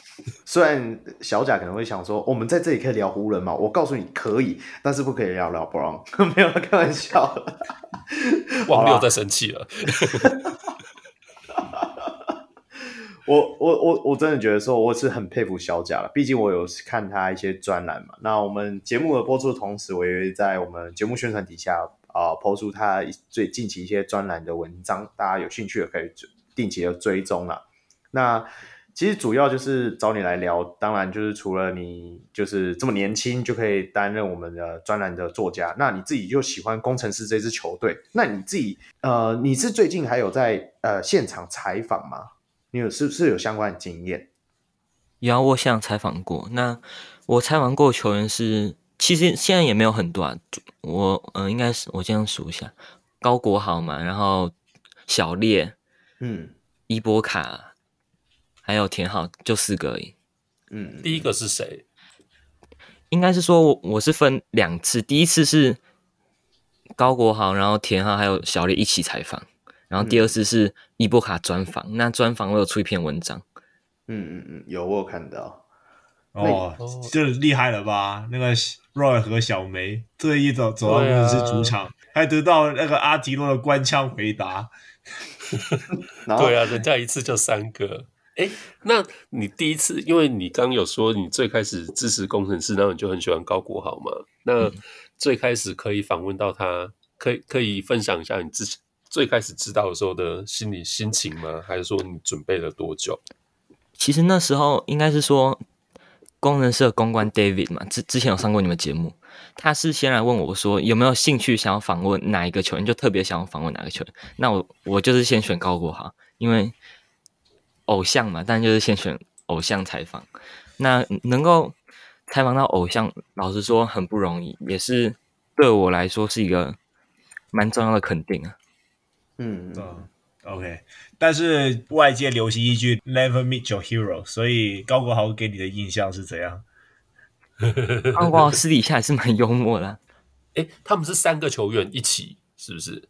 就是那一天，然后我因为我采访那个时间点是他们做客领航员的一场比赛的赛前，他他们准备要去热身，那就刚刚好，他们都准备要进场，就那时候就一起采访。哦哎，那是第一季还是第二季啊？是这赛季哦，这个这个球季，嗯，哦，所以是他们觉得对领航员不太需要准备，所以才在球赛之前 采访。看你的挖洞啊！我想小梅的，我采访的时间一个球员都很短，不到五分钟，哎，就几个问题这样丢给他，然后他因为要练球嘛，我也不敢问太多。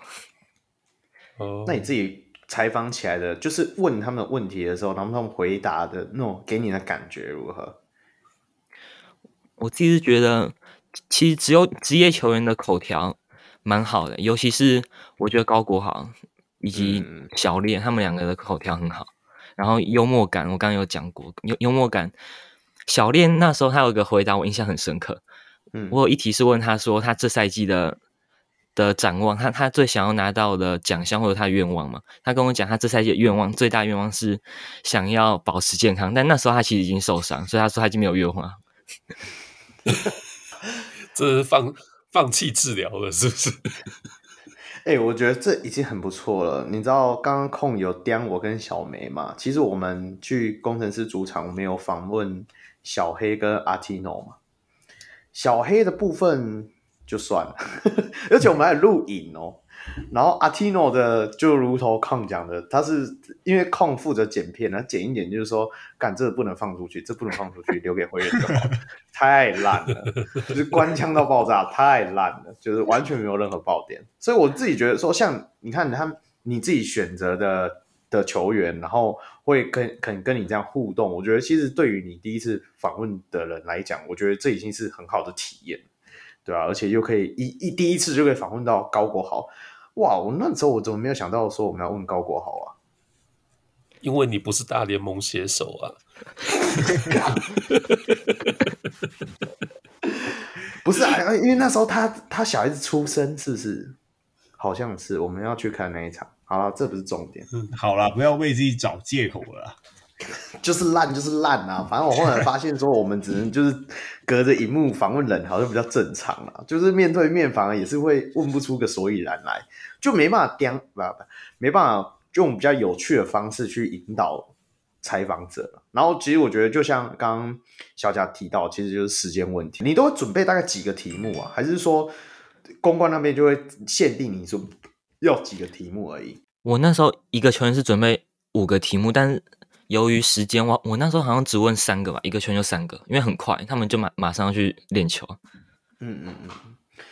好，那哎、欸，那你相呃，听你这样讲，你应该很近距离就有看到他们练球嘛？那你自己本身到主场去的体验呢？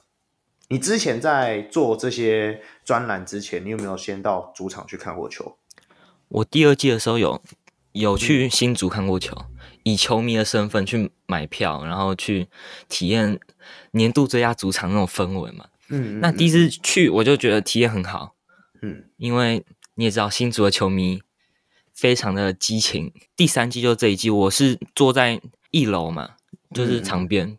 嗯，那我是听到更多可能球员互相喊话，教练骂来骂去啊那种。像林冠伦教练，他是哪一场？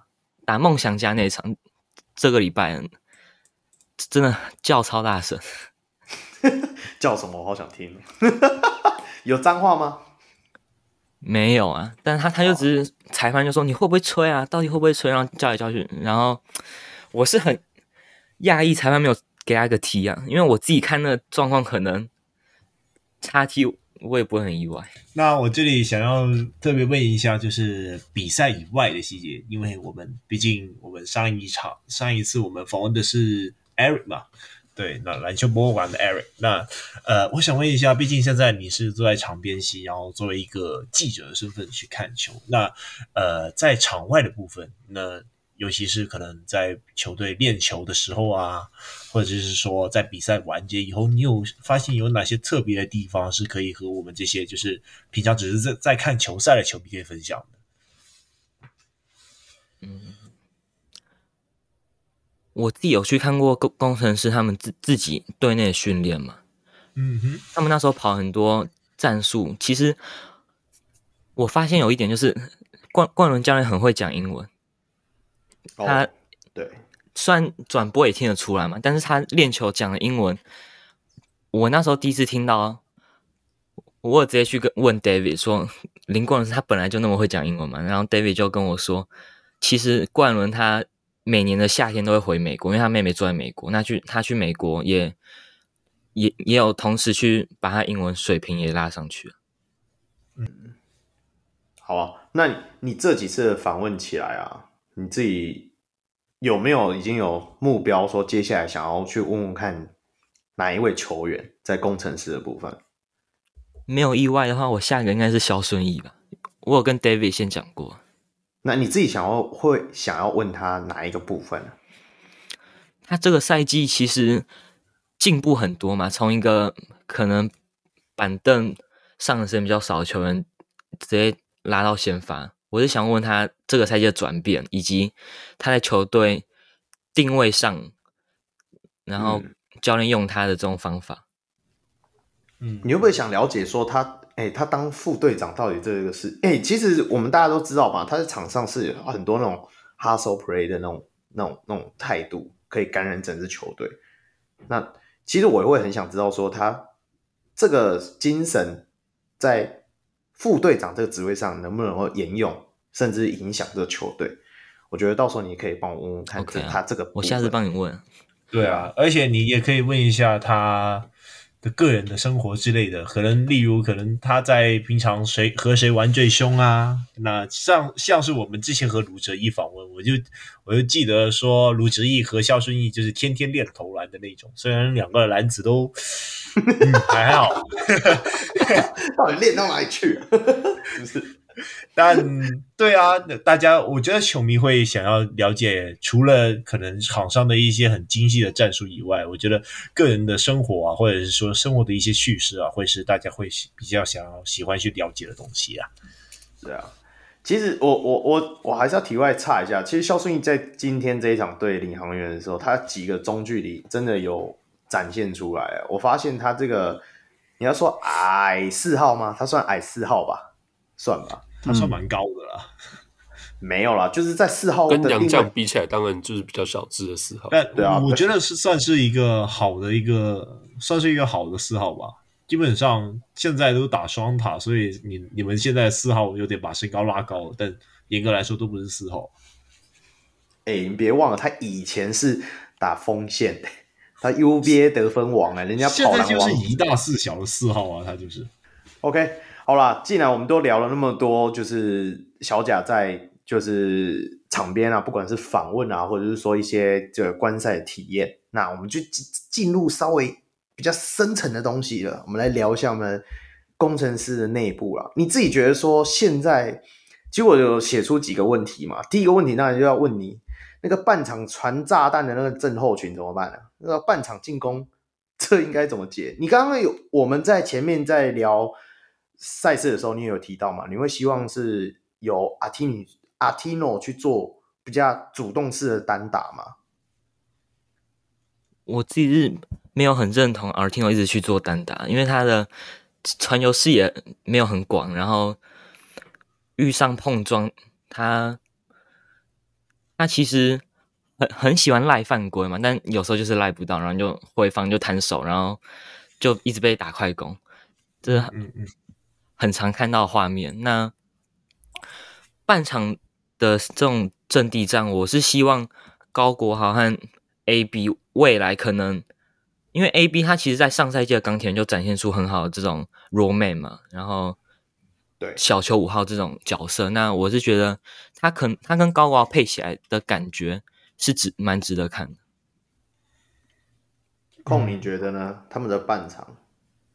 我我觉得刚才小野讲的很不错啊，就是我一直以来对我的想象就是，自从啊，我的我先铺垫一下我的剧本啊，记得大家说过，我觉得辛巴离开以后，高国豪 MVP 的之路就不远了嘛，对啊，对，所以这就是 AB 和高国豪做挡拆的时候，那记得上一季 Taylor Brown 他的表现有多精彩，那高国豪这一季的表现就有多精彩，你懂吗？就是当你和 AB 打挡拆，一个能够 pick and pop，能够短挡拆，又能够直接往篮下吃饼的一个 AB，基本上高国豪可以获得很多自己的进攻机会，又或者是说助攻的机会。那我觉得这就像小贾说的，我觉得这会是一个很好的半场的战术的发动点。只是现在问题是说高国豪受伤了，那 现在谁要去补这个位置？我我好，我这里插话一下，就是你看，现在工程师真的是蛮蛮蛮惨的。那也延续一下，我们等一下可能会谈到话题嘛，因为最近他们 Thank you 了我们名义嘛，林明义，然后原本炸满的后场，现在就是凋零到剩田浩，然后田浩在这场刚刚的呃三十一号这场比赛又稍微好像有点扭伤。哇哦，那接下来左会左手上篮的工程师们可以排队报名了。或者是你觉得要叫冠伦复出了吗？我们还有江广谦啊，其实只是经验证，他其实二十四岁嘛，然后上赛季是 SBL 的年度第一队，但这赛季看目前看他他不在轮替内啊，冠伦教练好像不太喜欢用他。你你自己有做过江广谦的研究吗？你你怎么认为说，哎，冠伦？就一直不用他的原因是什么？可能是他投篮还不太稳定吧，我自己这样看下来。然后他处理球的那种经验也没有到真的说可以顶替到田浩跟高国下场之后的那种。就你宁愿让他们两个打多一点时间，也不会用到江广谦。控了，你觉得？我自己对江广谦这名球员一直以来都没有太大的印象，只是说可能这一场我有看见，就是 也不知道控位，就是现在现代篮球，因为我觉得带过半场是一件很稀松平常的事情。但我看见吕行敏在第三节的确是有一些时间他是有在拿住球的。那 maybe 可能吕行敏会担纲更多控球角色，当然他不会是直接变成先发的一号，要可能他们会继续用曾博玉去担当。一号位，但可能吕行敏会帮助曾博宇去辅助他做更多一号位的角色吧。对，我觉得工程师目前的态度应该还是会想把小黑修成一号位，就有点像第一季的高国豪那种感觉，就是你明显看得出来，小黑可能目前的技能包还是在二号位居多。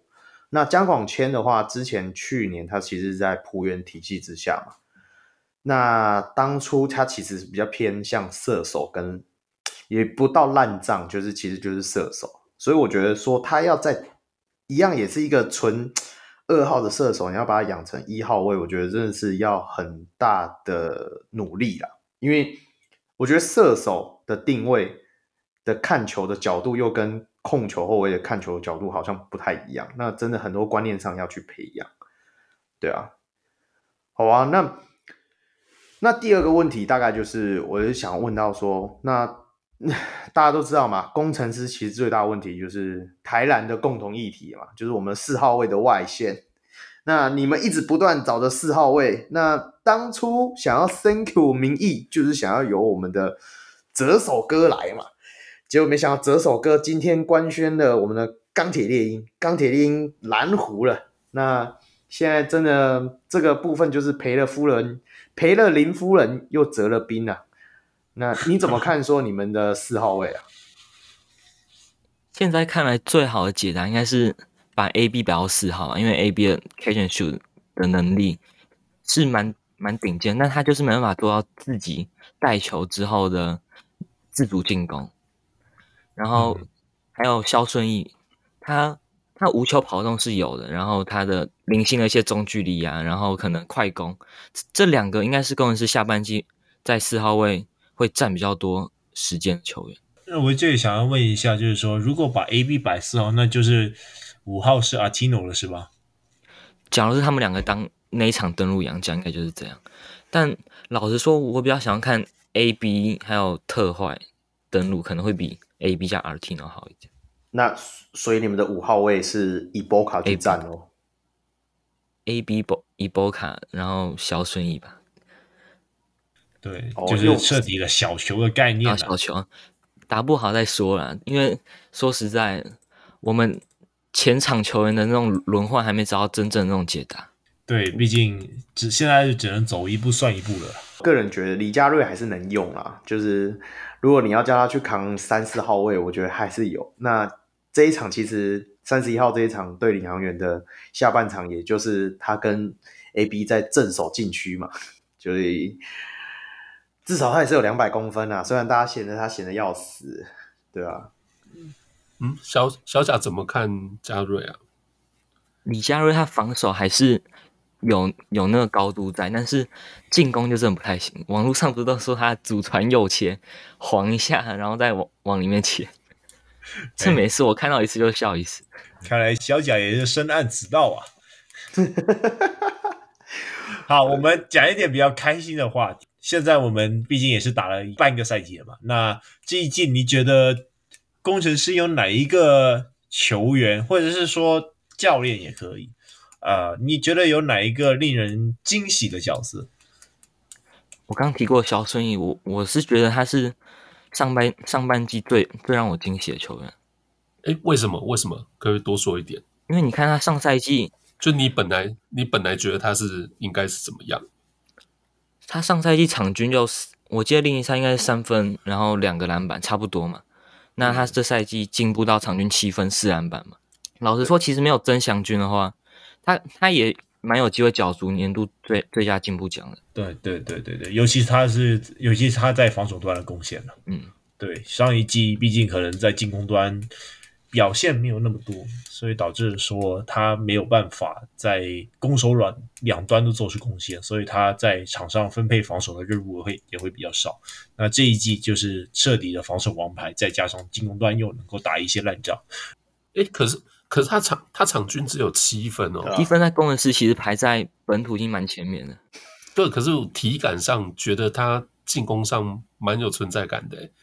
对，就是像刚控讲烂账嘛，嗯、我觉得时不时就会感觉他诶从哪里又窜出来，从哪里又捡到球，从哪里又把球补进。他他场均只有七分哦。哎，我觉得这个就是李佳瑞和他的分别，就是肖顺义他很专注的去找任何事情来做。对，对，对，对，那我想问一下，呃，小贾，你对于萧顺议在进攻端的部分，你觉得他有哪一些特别进步的地方？我在我之前文章有提到嘛。像你刚刚有讲，他跟李佳瑞最大的差别，进攻端就是他的他在篮下可以接小球嘛，就是可能 Artino 打一打打不进，给塞给他，他去底下一个插板，或者是他像今天有几次不错的中距离得分，虽然有时候很零星啊，但是就是可以帮助到球队。然后他的跑位还有空气的意识，在攻城狮本土来说已经算很不错了。对，那关于这个卢卡一直。念念的阳台交易案，你觉得肖顺义有进步到阳台的水水平吗？我我对阳台哥其实没有什么研究，没关系没关系，因为也不用研究了，就因为就没有成立，也不会来了，对吧？我我我自己是觉得说肖顺义这一场，嗯，他进攻手段的也不能说多元啊，他进攻手段就是那几招。但是很好用。那我觉得他在场上干这种烂仗，或者是说苦工的角色，也也不要到真的苦工，因为捡捡捡这种进攻篮板，然后冲抢，这真的是需要每个人都要去做的，也是吕家瑞最需要去做的，但是他就没做，就是由肖顺义去做。所以，哎，没有。那肖顺义是像蔡文成这种模板的球员吗？肖顺义比较像是樱木花道。对，那个周距离哈，对，差不多，差不多。我我我我也有这样感觉。那小贾呢？你自己觉得？他模板哦，跟蔡文成又有点差，因为蔡文成会投三分嘛。肖顺议可以说他基本上没有任何三分球能力。那你访问肖顺议的时候，叫他染一个屌一点的发色，然后换个罚球姿势。换个罚球姿势对对对，然后进进场的时候穿红色的球衣就对了，然后就要跟冠伦教练说：“我只有现在，给我多一点角色是这样。”好了，那那再讲一个悲伤一点的部分。那你自己觉得说，你上半季就到现在，你觉得比较失望？你预期中他会有好表现，但是现在表现没有达到你的期望的的部分，大概是哪些啊？你说球员吗？不一定是球员啊，或者球队状况啊，或者是 anything。那那我先提供的是个问题哈，就是可能我在想，辛巴离开之后，杨绛的那种主导进攻比率可能可以降低，但现在看来，杨绛的持球率还有出手数，工程师还是占很大比重，还是联盟第一。这点是我觉得未来可以慢慢改善的，因为冠伦也说过。他会把比赛的责任还给本土球员。那我现在老实说，还没有看看到太多差别。虽然有把本土球员更融入进攻，但我是觉得可以再加强这部分。嗯嗯嗯。哎，说到比较失望的球员哈，那你对于本季阿提诺带来的带来的效应，你觉得他有货不对版吗？我当初就当初。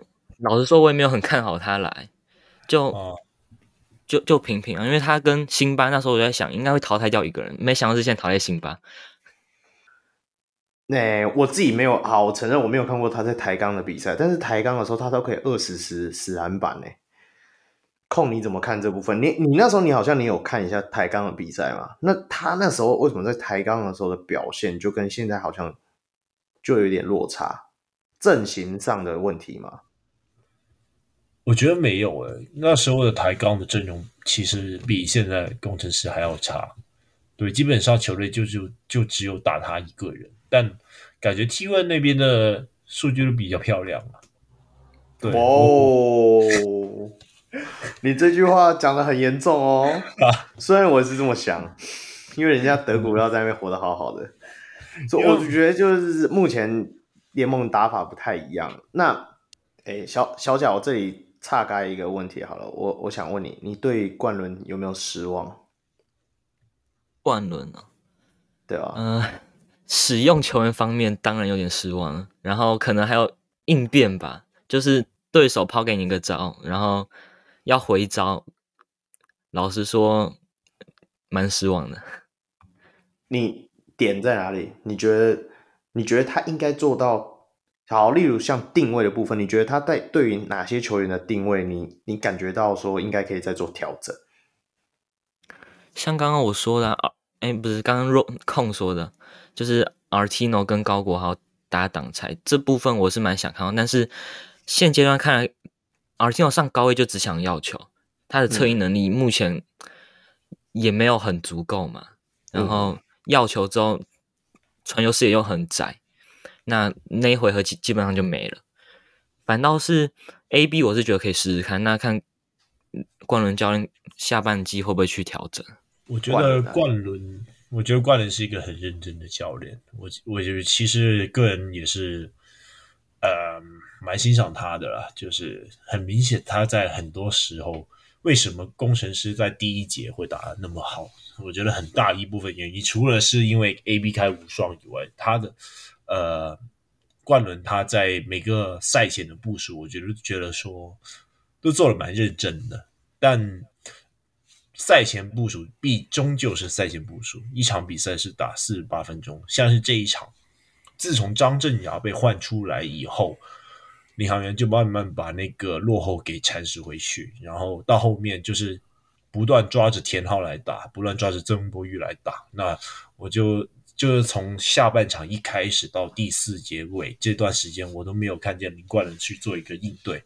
那呃，开了一个好头，但后面就没有办法再出招。我觉得这个是我对冠伦比较失望的地方吧。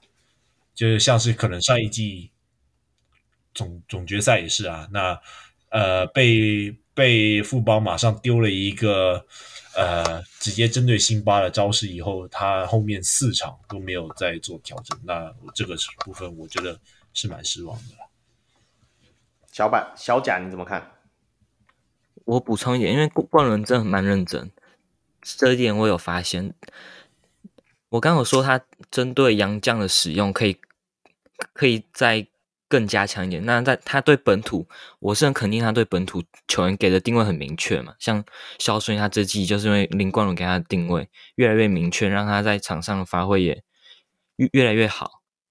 嗯，对。但是好，那就轮到我。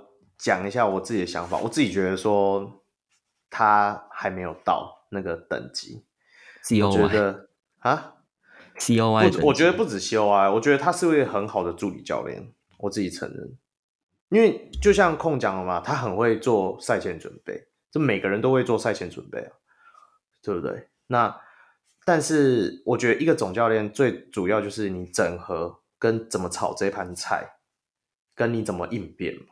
我觉得他炒菜跟应变的部分都没有做得很到位。那炒菜的意思就是说，好，就像你们大家都提，连我们这种球迷，我们只是球迷，我们都感觉出来。就再讲一次，A B 上一季已经有人怎么用它了，你为什么就不会学？我们莫忘 PTT 最爱讲、最认真的总教练是谁？Barry，他几场就下课了。再认真有什么用？你还是要有好成绩。我是这样觉得，所以我觉得工程师给他一张三年的合约是有点长，所以我自己觉得说，maybe 我们就看这一季。我我觉得这一季有可能很难的啦。就算你们今天工程师进不了季后赛，我觉得他要下课几率不高。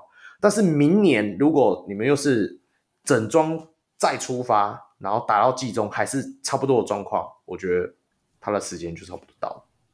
不过我觉得，虽然说我们常常消遣他，不过说实在，呃，很多事情是只有你在总教练的这个位置，你才会面对到的问题。对，就你要说他可能是很好的助理教练，可是当他一直都只是助理教练的时候，其实他就不会面对到总教练需要应付的这些课题嘛。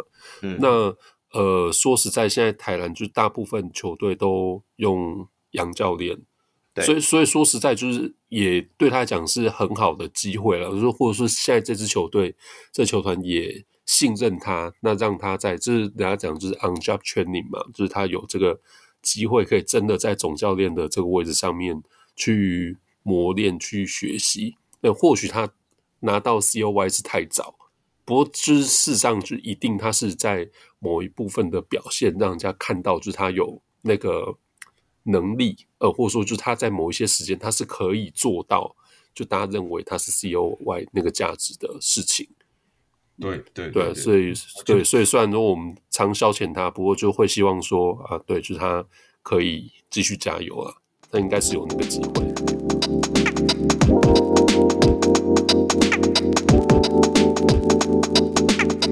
好了，赶快进入我们小梅最引颈又期盼的 PTT 键盘敲八下。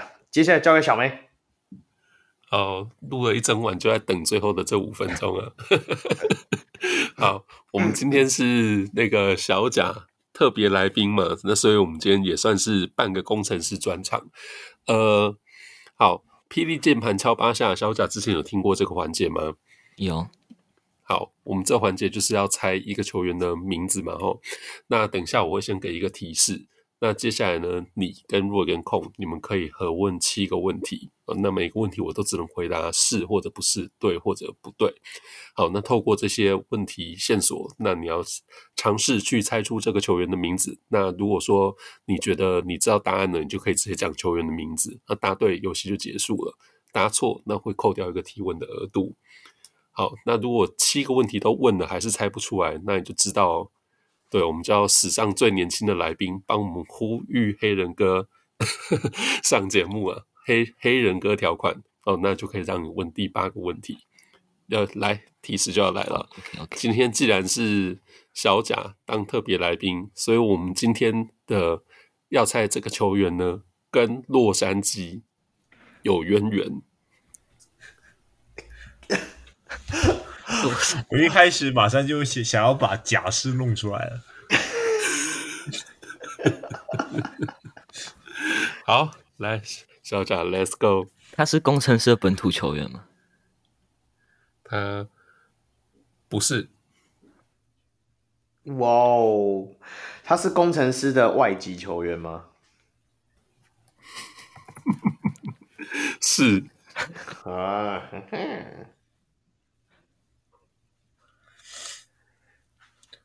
他是打五号位吗？这个问题竟然一瞬间就结束了。不是，他是打后卫吗？是，特坏。好吧，这个问题，这今天这个节目竟然一瞬间就结束了。好，没错啦，答案就是。特坏，没错。诶，他现在干嘛？他是还没有回台湾，是不是？在飞机上，他应该在没有，他现在应该做完了吧？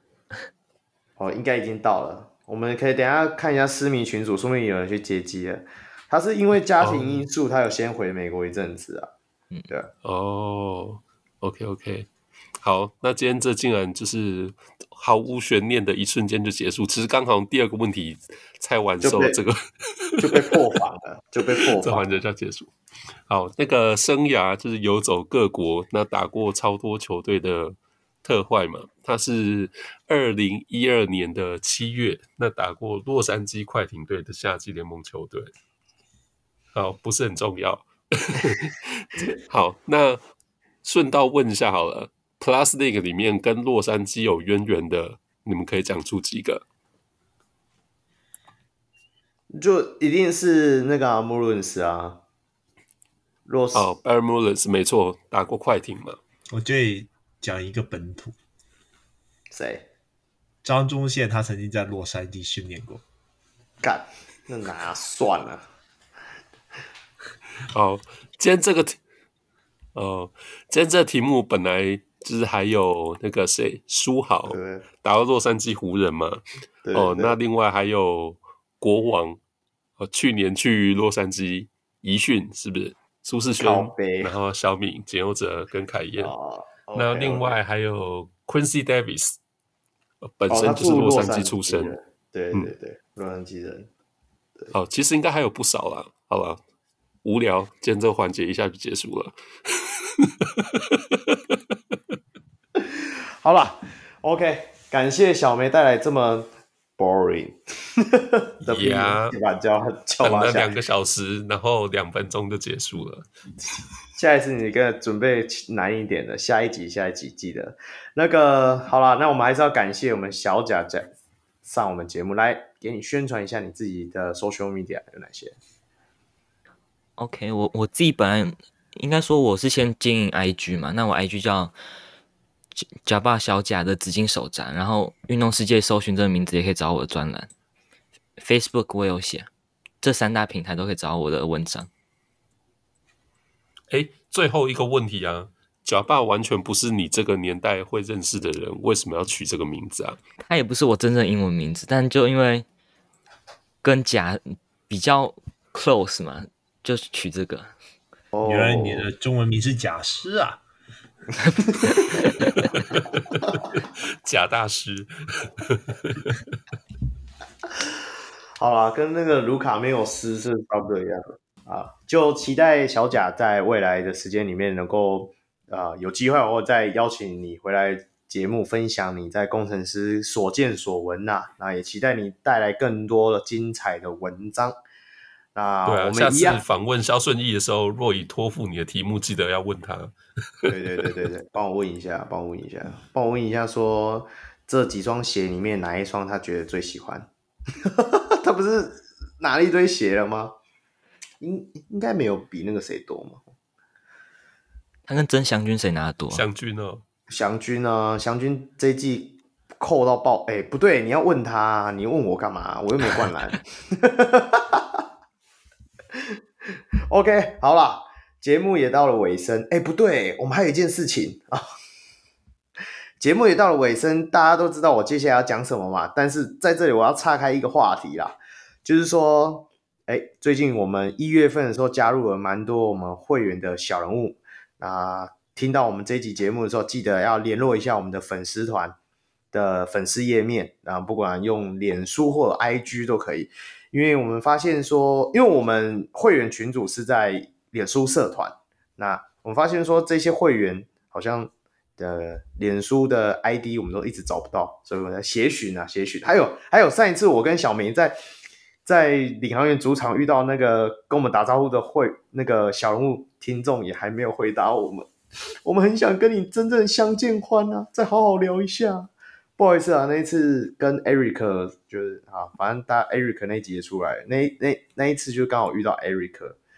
感谢陆大啦。对啊，你你不理人家，人家已经把你拉黑了啦。一定是你啦！你看到他暴龙的帽子，你就不想鸟他，对吧、啊？下一次记得来见我的时候戴拓荒者帽子，我就会只会理你，不会理 Eric，好不好？OK，好了，那节目也到了尾声，最后还是要宣传一下我们的小龙的专属会员方案。那国际小龙可以上 Patreon 搜寻，台湾小龙可以上泽泽平台加入会员，都可以获得专属的讨论区。也可以收听 Patreon 会员特辑，收益部分除了制作纪念品以上节目的来宾之外，也运用在录音软体的维护，让我们制作出更好的节目。同时每月捐款给门洛医院运动防护治疗专案。小龙上篮在此邀请大家一起回馈台湾的基层运动防护。记得每月六十元，让你篮球观点更多元。最后还是记得追踪我们小人物上篮脸书与 IG，并与我们留言互动。也可以到我的 Instagram 空 NBA 留言私讯，一起讨论篮球。好。最后，我是祝中立非理性小米小卢 Roy，我是专业键盘看球的香港小悟空，我是喜欢雷霆蓝的键盘实习小人物小梅，我是工程师专栏写手小贾。好，感谢小贾。好，我们下集再见喽，拜拜，拜拜。